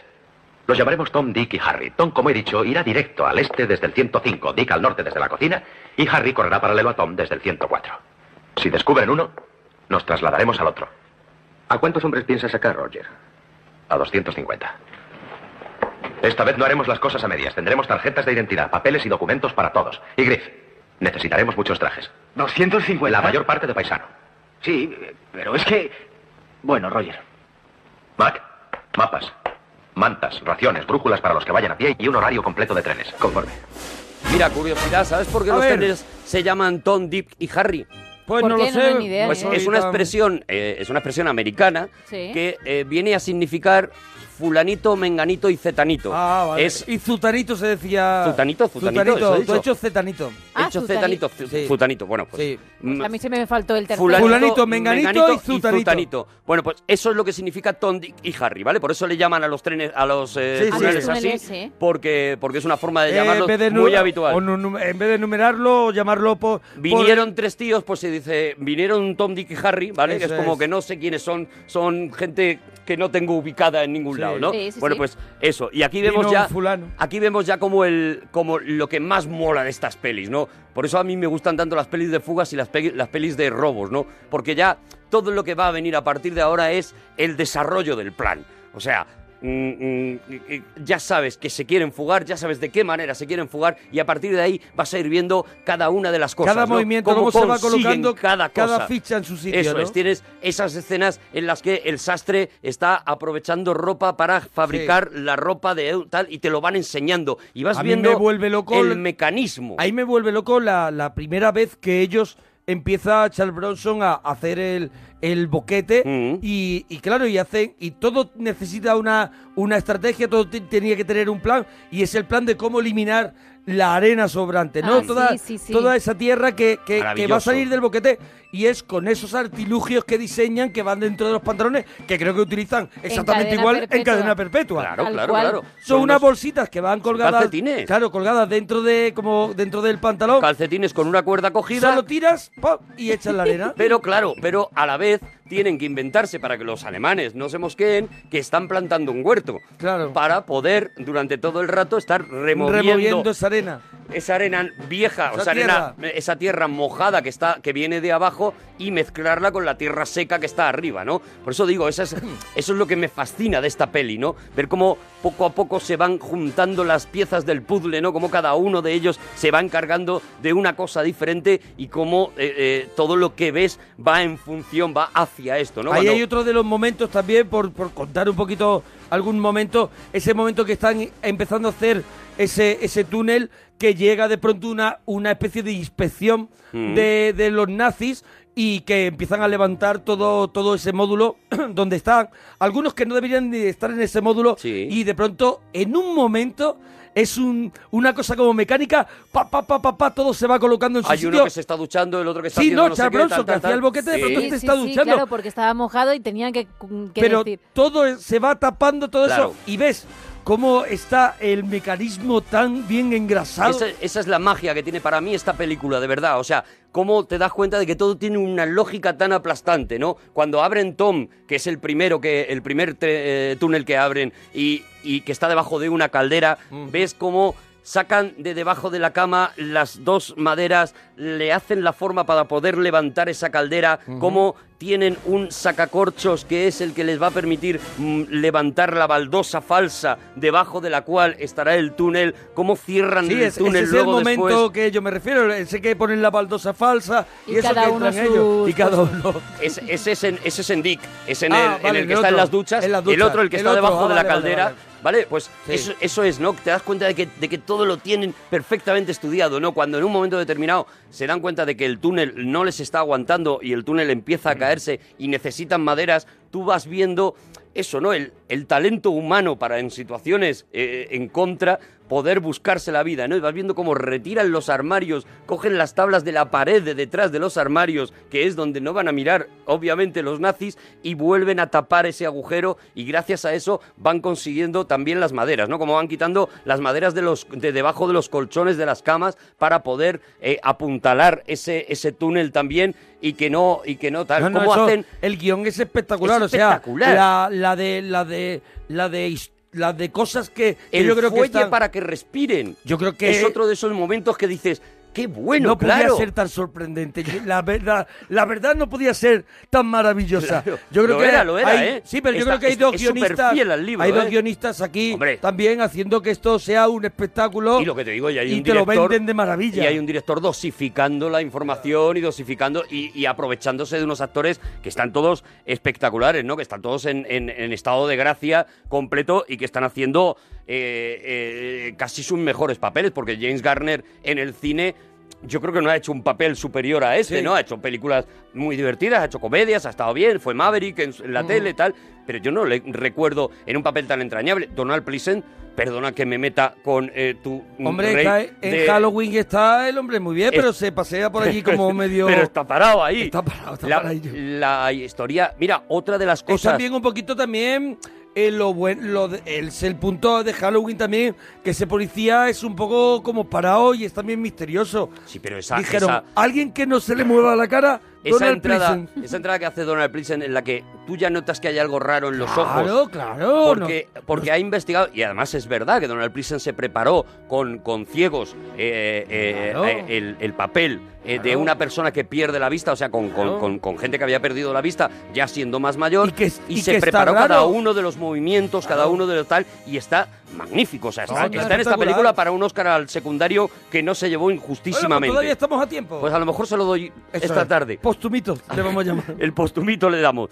Bueno, pues eso, que estamos en la plena construcción y entre medias nos van colocando otras historias, ¿no? Nos van eh, enseñando cómo Steve McQueen sale de esa nevera por, por segunda vez y le hacen una propuesta a la que él dice que no, que es la propuesta de eh, necesitamos saber qué hay detrás de los bosques, que, que- hacia dónde tenemos que ir cuando salgamos del túnel, porque nos podemos Claro, encontrar cualquier cosa. encontrar ¿Dónde de está la carretera? Haya un desfiladero y no, y no se pueda continuar. y ¿Dónde está la hecho- carretera? ¿Dónde está el pueblo más cercano? O sea, tenemos que saber hacia dónde vamos. Claro, no podemos que- meternos en un bosque y ya está. Es que, que, a lo mejor que salir para el lugar donde tengamos una escapada más rápida, ¿no? es que a lo mejor salimos y lo que hay es otro campo de concentración al lado. claro, claro. Entonces le ofrecen, no, tú lo que tienes que hacer es fugarte por ese punto ciego que tú dices que has, es. identificado, fugarte, dejarte coger, o sea, mirar qué es lo que hay, dejarte coger y traernos la información. Steve McQueen en un principio dice que de eso nada, Él va por libre. que él ofrece su ayuda a los túneles y de hecho es de los que más colabora en los Mm. túneles y demás, pero que no puede hacer eso que, que le pidan que él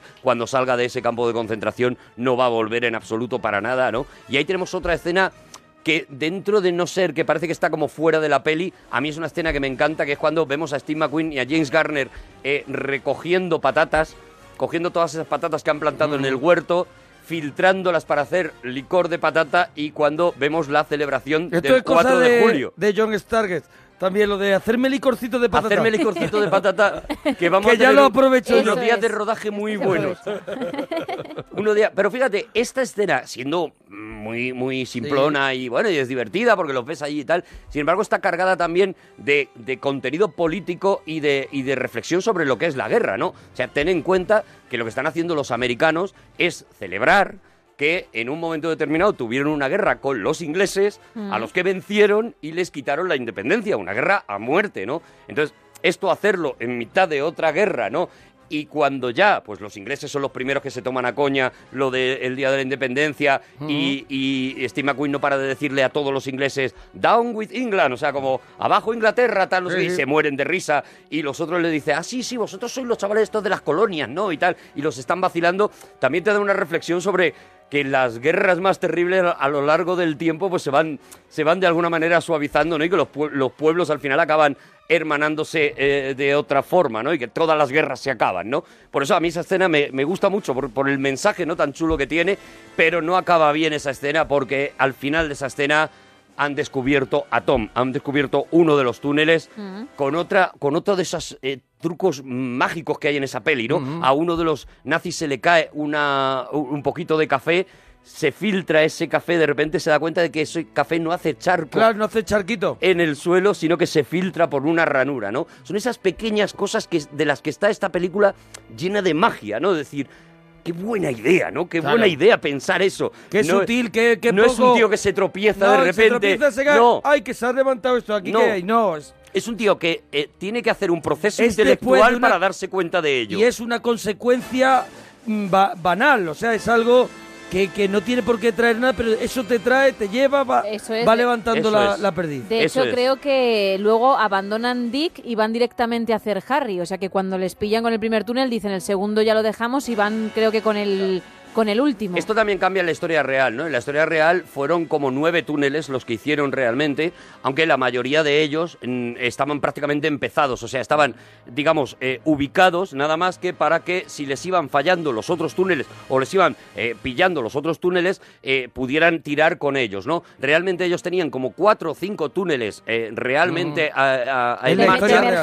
¿vale? Y aquí en la película pues decidieron mm, reducirlo a tres túneles, pues yo creo que también por También un poco por- por, con- por concisión, ¿no? Porque sería Para muy poder lioso. contar la historia bien. ¿no? Eso es, ¿no? Porque, porque si no la historia se les iba un poco de las manos, Es ¿no? una historia que hay un dato, hay un dato que, que, que- que es que costó 13 años sacar el proyecto adelante porque todavía no lo hemos dicho, aunque es evidente ya que aquí no hay ninguna mujer en el reparto y En era una cosa película, sí. que a la Metro Goldwyn Mayer, por ejemplo, le echaba muchísimo para atrás.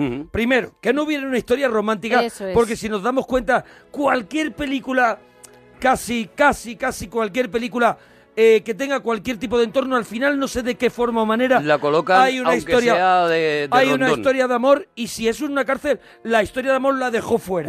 ¿Sabe? Me da igual, pero existe y no había Bueno, ninguna mujer. En Evasión o Victoria, por ejemplo, aprovechan la fuga de Silvestre Stallone para liarlo con una francesa que, que no tenga- pinta absolutamente nada en la historia y para que haya una historia también eh, sentimental que no pinta nada, ¿no? Bueno, Yo meto, meto mi dato sí, mierder y digo sí, que la adelante única el dato la- mierder de Gemma Ruiz. La única mujer presente en la película es la de Steve McQueen porque dicen que el colgante que lleva era de ella y lo lleva durante toda la Sí, peli. pero que no se Pero no aparece, no por se eso digo. recrean, no se recrean No, no, en no. contar la historia en que Steve McQueen se pase a lo mejor una escena contando qué no. fue de su nada. mujer y cómo fue su vida y entonces todo esto hizo que tardaran 13 años en aceptar el proyecto y también Los Siete Magníficos ayudó muchísimo. No, Los Siete Magníficos fue lo que puso Claro. esta película en bandeja. Claro. Ya digo, es que Los Siete Magníficos dio una cantidad de dinero brutales. es ¿no? lo que hizo que pusieran la pasta para, para hacer eh, la gran evasión. Oye, dentro de ese mecanismo... Que no era barata, ¿eh? No, no, no. Todo lo absoluto. contrario, es una película carísima. Una película solo por el elenco de estrellas que había que mantener en esa peli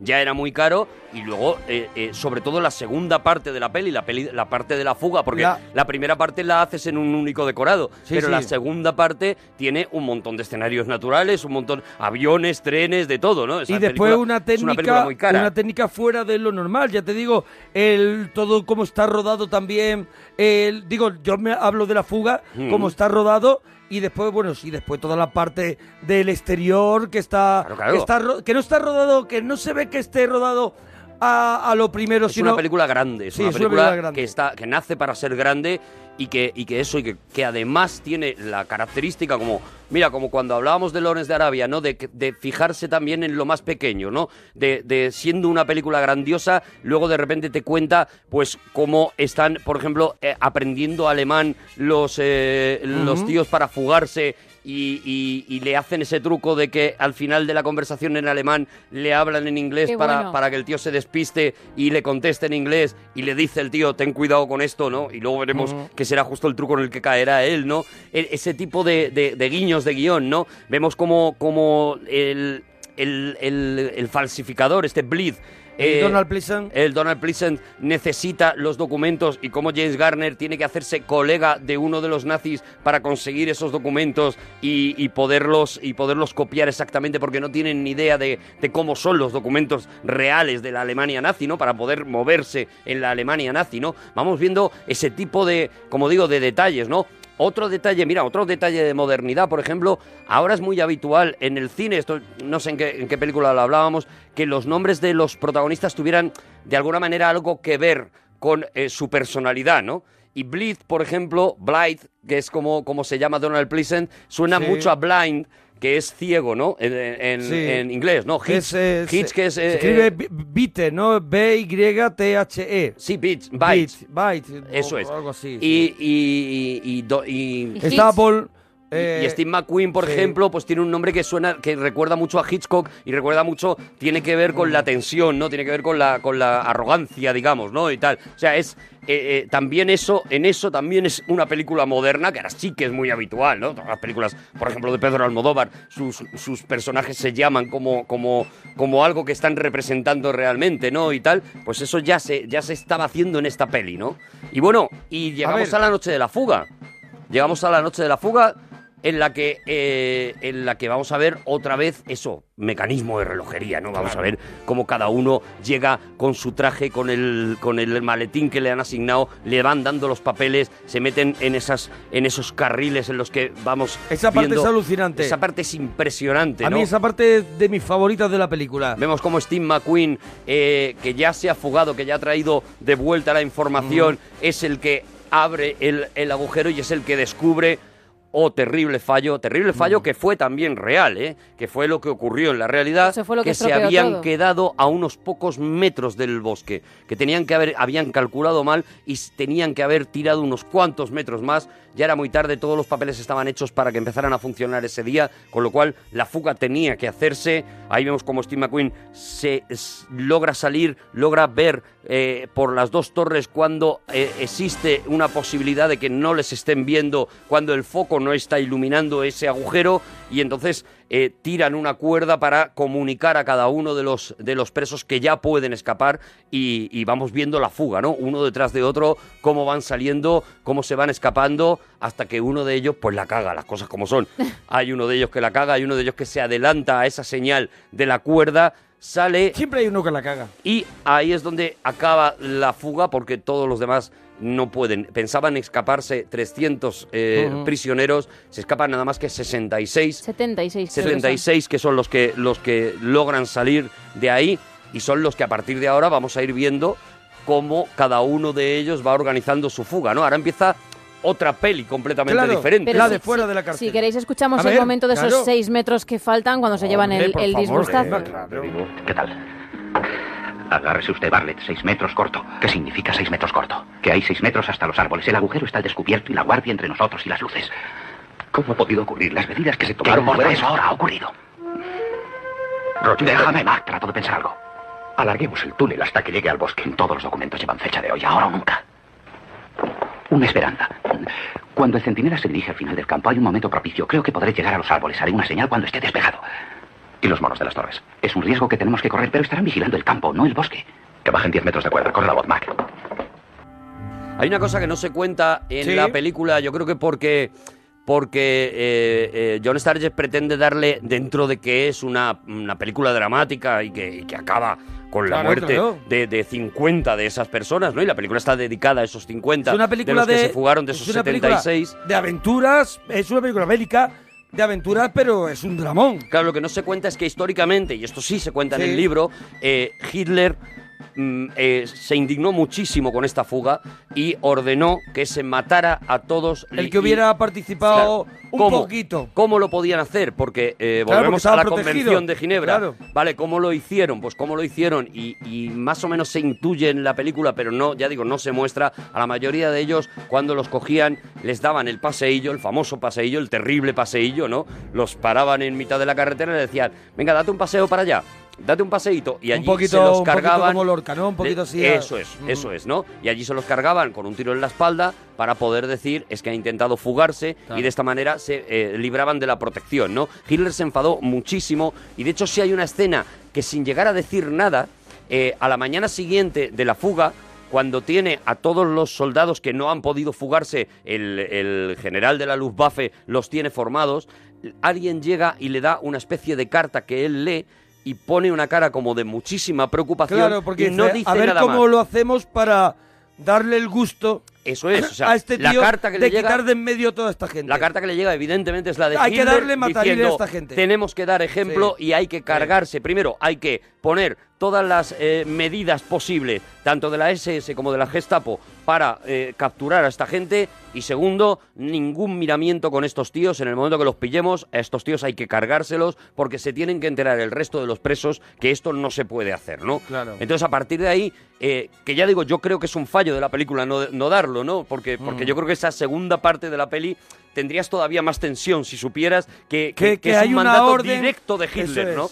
Que, que la, que la fuga no es una broma, ¿no? Claro, porque queda que, que queda esa suavidad previa que Mm. has visto, ¿no? Ese ese quiero pero no puedo, ¿no? Eso es, eso Entonces, es. si hubiera si supiéramos del dato de la orden Eso es. de arriba de este loco, Cada vez que vieras eh, acercarse a los nazis, a cualquiera de los que se están fugando, te morirías de miedo, porque Claro. sabes que ese tío, si lo pillan, va a morir. ¿Vale? Y, y efectivamente, pues lo que vamos a ver a partir de ahí es eso, es la fuga eh, de, por supuesto, la inolvidable, que es la de Escena. Steve McQueen Mm. en la moto, La moto. esa escena magníficamente rodada, magníficamente hecha, y con una persona que, o sea, yo creo que no se puede molar más que Steve McQueen en una moto. Yo creo que es muy difícil. es muy difícil. ya. Yo lo he intentado y no sé qué te parece A cuando mí, yo hombre, molo en yo- moto. regular. he- Yo, te he visto en los cochecitos Tú, tú de, la- de Hombre, tú choque. me has visto en las que no se mueven. Yo te he visto en los Tú me has visto cochecitos en las que choque. van en el raíl. Y bien. Bien. Y bien. ¿eh? Bien, pero porque me quita, me quita toda la importancia el camión de bomberos Claro, de atrás. claro. Y yo, y yo te he visto. Y silbaban. Y la ambulancia. Claro, es que silbaban me la quita música de la gran evasión. importancia los demás cochecitos. Y bien, pero que no. Bien, bien. Vemos otra fuga eh, también muy chula que es la de James Coburn, Mm. que primero va en bicicleta y luego le vamos viendo cómo. Y al final es de los que consigue fugarse realmente, ¿no? De Solo hecho, tres en, en- en la vida real consiguieron, Consiguieron la fugarse, fuga, sí. 23 los a 23 los, los devuelven, entre ellos al propio Steve McQueen, porque Steve McQueen no Que- consigue que ahora fugarse. lo escucharemos, y sí. no, y, no lo, y no lo matan, aunque también queda claro en la película como que en cualquier momento eh, van a aprovechar para estos 23 pegarles también el, el matarile, ¿no? Luego no lo pudieron hacer precisamente porque ya estando dentro del campo de concentración era muy difícil, ¿no? Lo que vemos además, eh, que es como de alguna manera acaba la peli, es que a ese general buen rollero de la Luftwaffe lo han echado del campo, lo echan del campo y el que llega es un tío que, que es... ya trae otra... Bueno, que viene en un coche de las SS y que viene diciendo se han acabado las sí, tonterías en este ya, campo. sí, sí. De hecho, es el que captura a Richard Attenborough. Mm. Es un es un coronel eh, de las SS que recuerda mucho al Marlon Brando de, de, de La Noche de los Generales, ¿no? O sea, Mm. esa, esa cara de mala idea, de mala, de mala leche, ¿no? Pues si os parece, vamos a escuchar cuando llega Steve McQueen al campo de concentración, en el que vuelve, en esa conversación vuelve a salir Berlín, que ya lo habían hablado, como tú has comentado al principio de la peli. Algún día veré Berlín. El trabajo no resultó, ¿eh? Tuvo suerte, Hills. ¿Suerte? Pues no será porque yo no. ¿Cuántos?